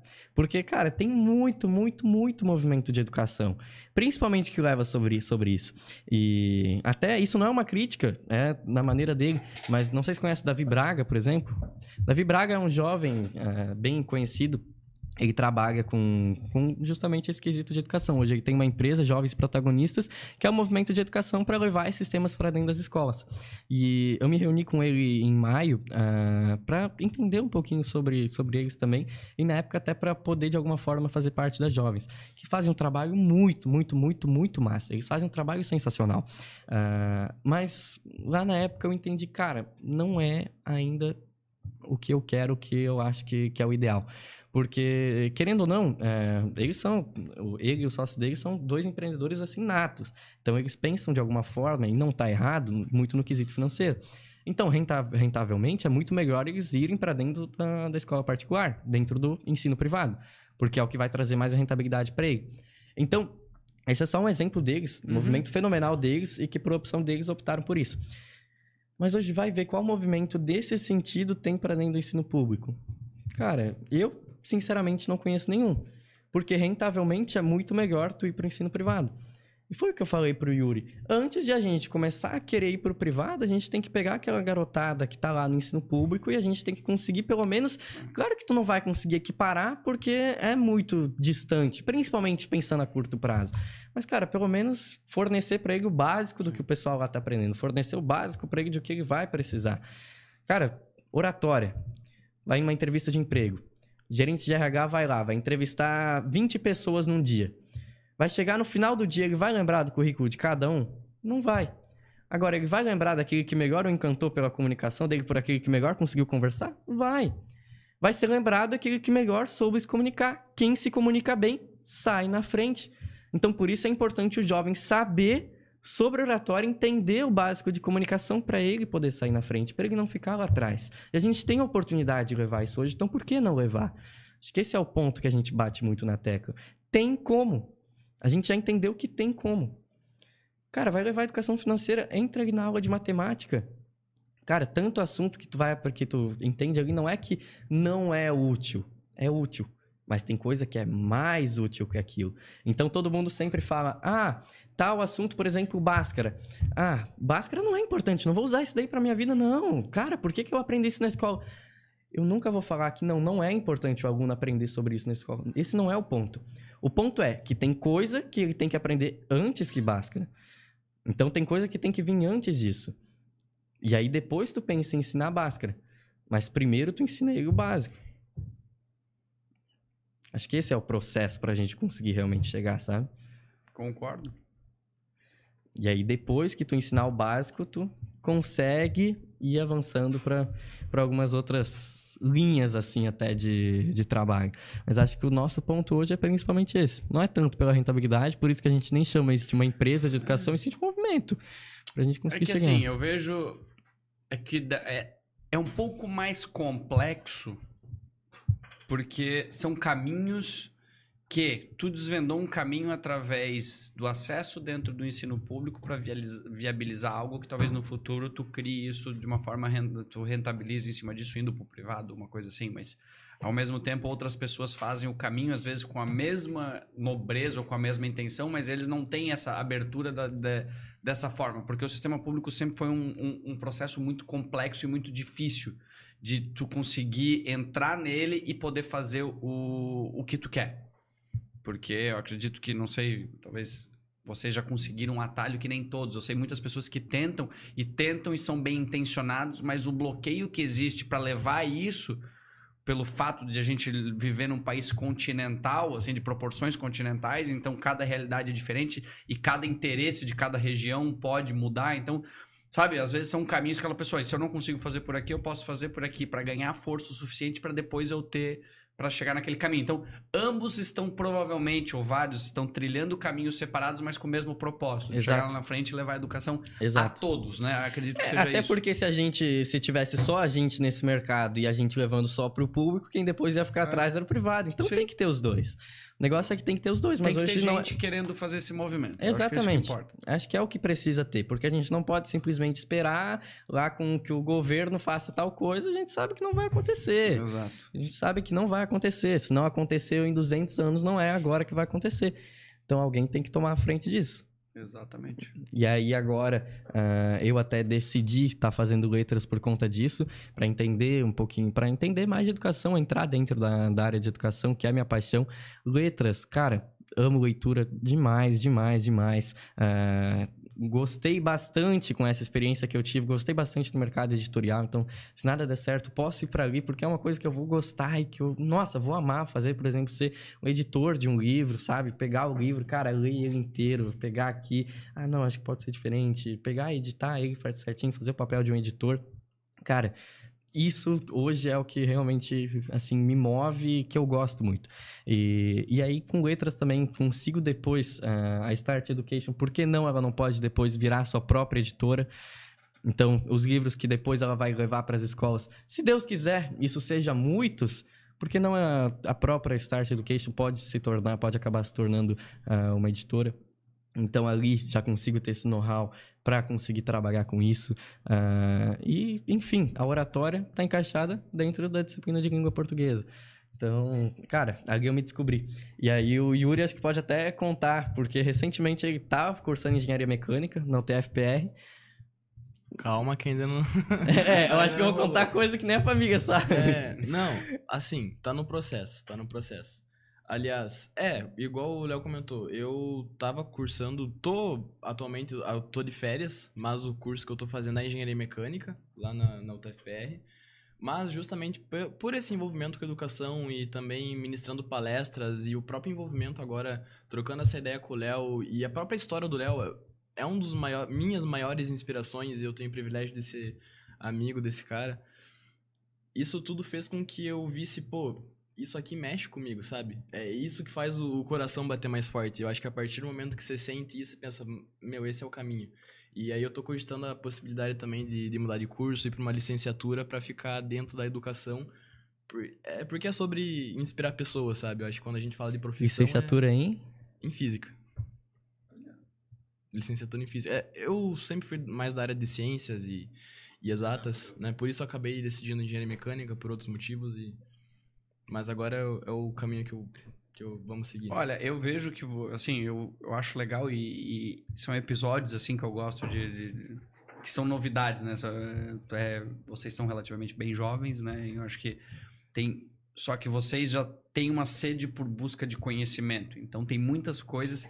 Isso que é legal, porque às vezes passa muita informação de coisas que são relevantes e as pessoas não aproveitam. Então, vocês não. Vocês estão, assim, sabe? Um catalisador de, de informação e falar, puta, eu não conhecia esse mundo esse negócio talvez da, da área de tecnologia das startups, esse, esse, esse ecossistema, o ecossistema de educação, o que está inovando. Então, sabe, eu, eu vejo que acho que logo vocês têm que voltar aqui, logo, Hum. porque assim. Acho que vocês estão atingindo a tração, acho que é só o começo do que ainda vai É o start. tracionar o negócio. É então, só o assim, start. as, muda as mudanças, olha, nossa, deixei que levantei pra chutar, né? Agora, É isso. foi, deixei quicando, mas o. De uma forma positiva, né? O Start Education. Mas. Acho que tem muita coisa. Dá pra sentir que tem muita coisa que vai começar a acontecer cada vez mais rápido. Vai ter muitos desafios, mas isso que eu acho que é o legal. Vocês, tive- vocês já coloco no meio da, da- do rolo, né? Mas aprenderam, aprendeu a lidar com as pequenas doses de decepção e entender que aquilo ali são formas de se motivar. Que eu acho que isso é um, um, um, um segredinho assim que faz tu, tu entender que aquela queda é só um, um aprendizado, né? Então, olha. Até animal. porque se não fosse aquelas duas principais quedas, tanto aquela do, do R das borboletas, talvez ano que, no, no ano seguinte eu não teria tanto gás e talvez até hoje eu não teria tanto gás para continuar nesse mundo da poesia. Exato. Porque aí depois, por ter superado aquilo, aí aquilo se tornou até mais motivador para mim continuar fazendo. E se não fosse aquele terceiro lugar, eu não teria continuado ah, assim, buscando esse conhecimento e também não, não, não, não estaria aqui, oratória nas escolas não existiria nada. Então, é entender que às vezes o fracasso é o caminho para É, conseguir levar para algum outro lugar melhor. Deixa eu te perguntar. Acho que, bom, teve alguma pergunta? Não, os salves da galera aí, daí eu vou dar Ah, um comentário depois nos nomes aí. Ou querem que eu já. Não, acho que comenta. Tu tem, aliás, tu tem alguma. É que eu vou fazer um agradecimento e tal. Faço, um- eu quero fazer algo mais Quê? bonito, mas. Quer falar alguma coisa? Tem algum. Eu esqueci de te falar, de perguntar alguma coisa? Cara, a priori não. Acho que foi Não, só conversa tem bem que... legal. É, meu, imagina se eu tivesse dado energético. Caraca, no início eu tinha que segurar algumas vezes. É, só pra, pra não esquecer, pra mandar um salve, um abraço pro pessoal do Interact que tá acompanhando, o pessoal do Interact, Rotaract, Rotary, pessoal da família Rotária. ah, e, Pessoal enfim, pessoal Gaspar, que hein? acompanha depois. Pessoal de Gaspar, Dona Cleide, seu Dair, Dudu, minha família. ah, então, mandar um abraço pra todos aqui eles. Os, bastante amigos seus, inclusive em algum momento eles falaram o seguinte: entra, cadê essa parte? Acho que já tem bastante. Entra na vida amorosa dele, que vai ser bom Ah. quando tá falando tá. Foi o Ber que falou, hein? Mas- Foi o Ber que falou. Só podia ser. É, antes de, de quiserem entrar alguma zoeira, alguma coisa, mas vale aqui um comentário da, da Bianca. Bianca Ponciano. Ela falou: agradeço ao Léo pela ajuda sobre o Parlamento Jovem. Show. Eternamente grata, o seu curso de oratório maravilhoso e as dicas perfeitas, nota 10. Cara, isso foi, foi um negócio legal. Vocês estão com tempo aí? Tranquilo? Conta. Cara, a gente foi semana passada lá para Campo Grande. A gente foi lá organizar o concurso nacional de oratória dessa desse ano rotário, no caso, porque depois e até se tiverem com tempo a gente pode falar um pouquinho mais sobre. a- eu fui presidente da Interact Brasil e aí ali foi uma experiência bem legal também. Ah, mas ali em cima disso a gente organizou o concurso nacional de oratória, que o Yuri estava como membro da comissão organizadora e a gente tinha pessoas da comissão organizadora em Campo do Tenente, em Umuarama e em, em Campo Grande. E aí a gente resolveu, por questões de logística, tudo mais, fazer isso em Campo Grande. Cara, a gente foi quatro malucos dentro de um carro, de Curitiba até Campo Grande, 21 horas pra ir, 21 horas pra voltar, de carro. Nossa, mas assim, cara, é 21 horas que passa em duas. Foi maravilhoso, maravilhoso. A gente Nossa, fa- conversamos, conversamos sobre tudo. Nossa, a gente criou teoria, a gente não parava de dar risada. Acho que se for contar de 21 horas, se fosse ter cronometrado, cada risada que a gente deu deve ter dado umas 17, Estatísticas, 16. porcentagens e Estatísticas, conclusões. porcentagens, conclusões. Foi só isso que a gente ouvia, cara. A gente chegava em Esse vai conclusão ser o livro com da nossa estatística, com porcentagem. Era porcentagem pra tudo. A gente ia falar tal coisa, é, mas é porque tantos por cento, não sei o que. Cara, era tudo, mas foi uma maluquice enorme. Mas, ah, aí a gente foi pra lá, aconteceu o concurso nacional de oratória, que foi muito, muito, muito bom. A gente fez a transmissão de lá e os oradores, no caso, estavam espalhados pelo Brasil através do Zoom. E até para não juntar todos eles em período de pandemia e tal, a gente ah, preferiu fazer dessa maneira. E aí, voltando de lá, a gente foi para Campo do Tenente. A gente foi parar naquela cidadezinha de 8 mil habitantes. Por quê? Porque eles estavam montando um parlamento jovem lá. Então eles estão, que é até ali que a Bianca está participando. Ah, que basicamente é o que equivale à Câmara Mirim, lá de Gaspar, que eu expliquei aqui antes o que, que é. E, e aí eles estavam montando lá a primeira vez, e aí tem nove candidatos, né, Yuri? Tem 12. 12 candidatos participando, concorrendo a nove vagas, cinco vêm por eleição e quatro vêm por indicação do- dos professores. Ah, e, enfim, aí eles estão em período de campanha e tudo mais lá. E aí a gente foi, eu, o Yuri e a Micaele, que também estava participando também, é presidente, no caso, da Comissão do Concurso Nacional Giratória. Salve, Mica. É, Salve, Mica. Ah, e aí a gente foi lá e deu uma palestra para eles. Foi um momento muito mágico. Foi, nossa, eles estavam muito engajados, assim. Foi uma experiência sensacional. E continuo muito engajado. A eleição é amanhã? É amanhã. A eleição é amanhã. Bom, Então, boa sorte isso para Bianca que tá amanhã, foi- acompanhando. É, Dia 10 Foi dia 10 de Dia 10 de setembro. de setembro. então foi uma experiência muito, muito, muito da hora, cara. Que massa. Qual que é o outro comentário? Aí, vamos lá, no geral. Ó, a avó também tá aqui. Oi? A avó dele também tá aqui. Qual?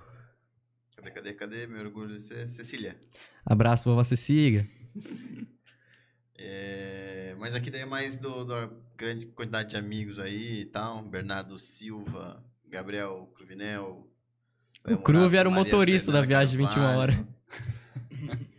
Lilian Oliveira, Ah, é Mauro uma- Barros, Meu pai. Everton, Ah, é, que legal. Gustavo, Josana. Ah, meu Deus, aqui é uma galera. é aqui que bastante vai, gente. tá louco. É. Eu nem, nem rodei aqui. Fizeram uma pergunta aqui no final. Aí, se quiserem entrar aqui, como podemos integrar os atuais jovens universitários na missão de levar a educação básica para a qualidade das, nas escolas públicas? Show de Levando bola. em conta a importância Tá. acadêmica na missão da educação. Show de bola. Isso, Vamos é. trazer, por exemplo, um exemplo fácil, assim. Ah, universitário de direito, de alguma forma, está entendendo um pouquinho sobre oratória. Voltando ao mundo da oratória, que é onde eu tô muito inserido hoje. Ele tá aprendendo bastante sobre oratória. O cara que tá cursando jornalismo Sim. também, essa galera que de alguma forma tem esse envolvimento. Eles estão entendendo isso ali. Cara, a facilidade, qual que é a dificuldade deles de pegar esse conhecimento que eles estão absorvendo e levar isso para as escolas? Então, literalmente, trabalho voluntário mesmo. E ali pegar, aplicar aquilo que, que ensinou e levar isso para os alunos de ensino público. Então, começa por isso. Eu acho que o começo é isso. Sim, é vai do levar isso princípio da vontade. O meio, Sim. né, independente se a pessoa é universitária, se ela- o que ela é, se ela tem, ela precisa ter o desejo de ajudar e passar esse conhecimento. Daí, independente do que ela é, entende? Exatamente. E aí os, meios, os fins, no caso, são muitos. A gente consegue fazer diversas coisas para conseguir. Então, tanto de deles levar esse conteúdo, tanto de conseguir conversar com o professor deles, que talvez pode levar alguma coisa. O cara que tá, sei lá, cursando economia, pegar e levar um pouquinho de economia para sala de aula. Ah, cara, começa nesses pontos principais. E depois que tu consegue fazer isso, aí tu consegue avançar para algo maior, né? Exato. Sucesso, é isso. Léo, te agradeço por, por ter vindo aqui, Yuri também por ter participado. Eu espero poder recebê-los aqui de novo, porque acho que foi um bate-papo, sem dúvida, muito legal ver. Eu acho que toda essa questão de olhar essa diferença de, de, de geração. Eh, acho que. Quantos anos a gente falou na cidade? Oi? A gente falou na cidade? Acho que sim, né? Eu falei, então. Ah, ok. Fazendo 35. Ok. Claro que a gente aparenta ter muito menos, mas. é, Não, mas é, foi muito legal e é, e é legal ver esse tipo de, de, de atitude, esse tipo de visão que vocês têm, que é um- uma abordagem muito diferente do que se coloca pelas gerações hoje, de, de entender, de não, não, não no fato de se vitimizar, de querer. São duas coisas: de entender o que está acontecendo, de não aceitar, de querer mudar e assumir a responsabilidade, e principalmente querer levar isso adiante para os outros. Sabe? Então eu acho que isso é o tipo de coisa que eu gosto de ver sendo compartilhada, de ter- ver as pessoas sendo inspiradas. E sem dúvida, tá? Eu acho que pelo. Se serve de alguma coisa do que eu já consegui realizar na minha vida, dá pra ver que é só uma questão. Uma questão de tempo. E tem Porque é uma, mais tempo. cons- é uma vocês têm de memória, é, uma- é consequência cada coisa que vão, vai acontecer mais pra frente, porque ah, o, o setup vocês já têm, tá pronto, sabe? Então o playbook agora é só replicar e fazer o trabalho. Então, muito obrigado por nos tornar sapiens melhores e, sem dúvida, outros por aí. Poxa, show de bola. Eu agradeço demais pelo convite. Fico feliz de poder estar conversando aqui com vocês. A gente sabe que o jovem tem muito, muito, muito, muita coisa que ele pode fazer. É só ele entender o que ele pode fazer e começar a ir aplicando isso no, no dia a dia. Então, que a gente possa conseguir seguir trilhando esse caminho, que a gente possa, de alguma forma, ir levando a educação para todo o Brasil, mas principalmente dentro da educação daquilo que hoje não é levado e conseguir, então, é, claro que educação a gente vê o resultado a longo prazo, para que daqui a 20, 30 anos a gente consiga, então, ver esses assuntos lá dentro, ver novos assuntos que vão surgindo ao longo do tempo lá dentro, para que a escola de hoje não continue sendo sempre essa mesma escola ao longo dos anos. Isso depende da gente. Aproveitar que eu vim com a camiseta do, desse álbum do Emicidas, tá uma frase dele que ele diz é, que tudo que nós tem é nós. Então, tudo que a gente tem é literalmente a gente. Então, se tudo que a gente tem é a gente, é a gente que precisa fazer pela nossa sociedade. Então, isso me move bastante, tudo que nós tem é nós, então vamos trabalhar nós por nós. Perfeito. Muito bom. Muito obrigado, Léo, Yuri, Hilário, todos que nos acompanharam até agora. De novo, não esquece, esse conteúdo, esse bate-papo com o Léo e com o Yuri aqui foi muito legal. E para ele poder chegar para mais pessoas, vai depender de vocês poderem curtir, comentar, deixar ali é, o, o que vocês viram disso, o que vocês gostaram, tá? Então é isso. Uma boa noite. Um muito obrigado a todos. Valeu! Valeu?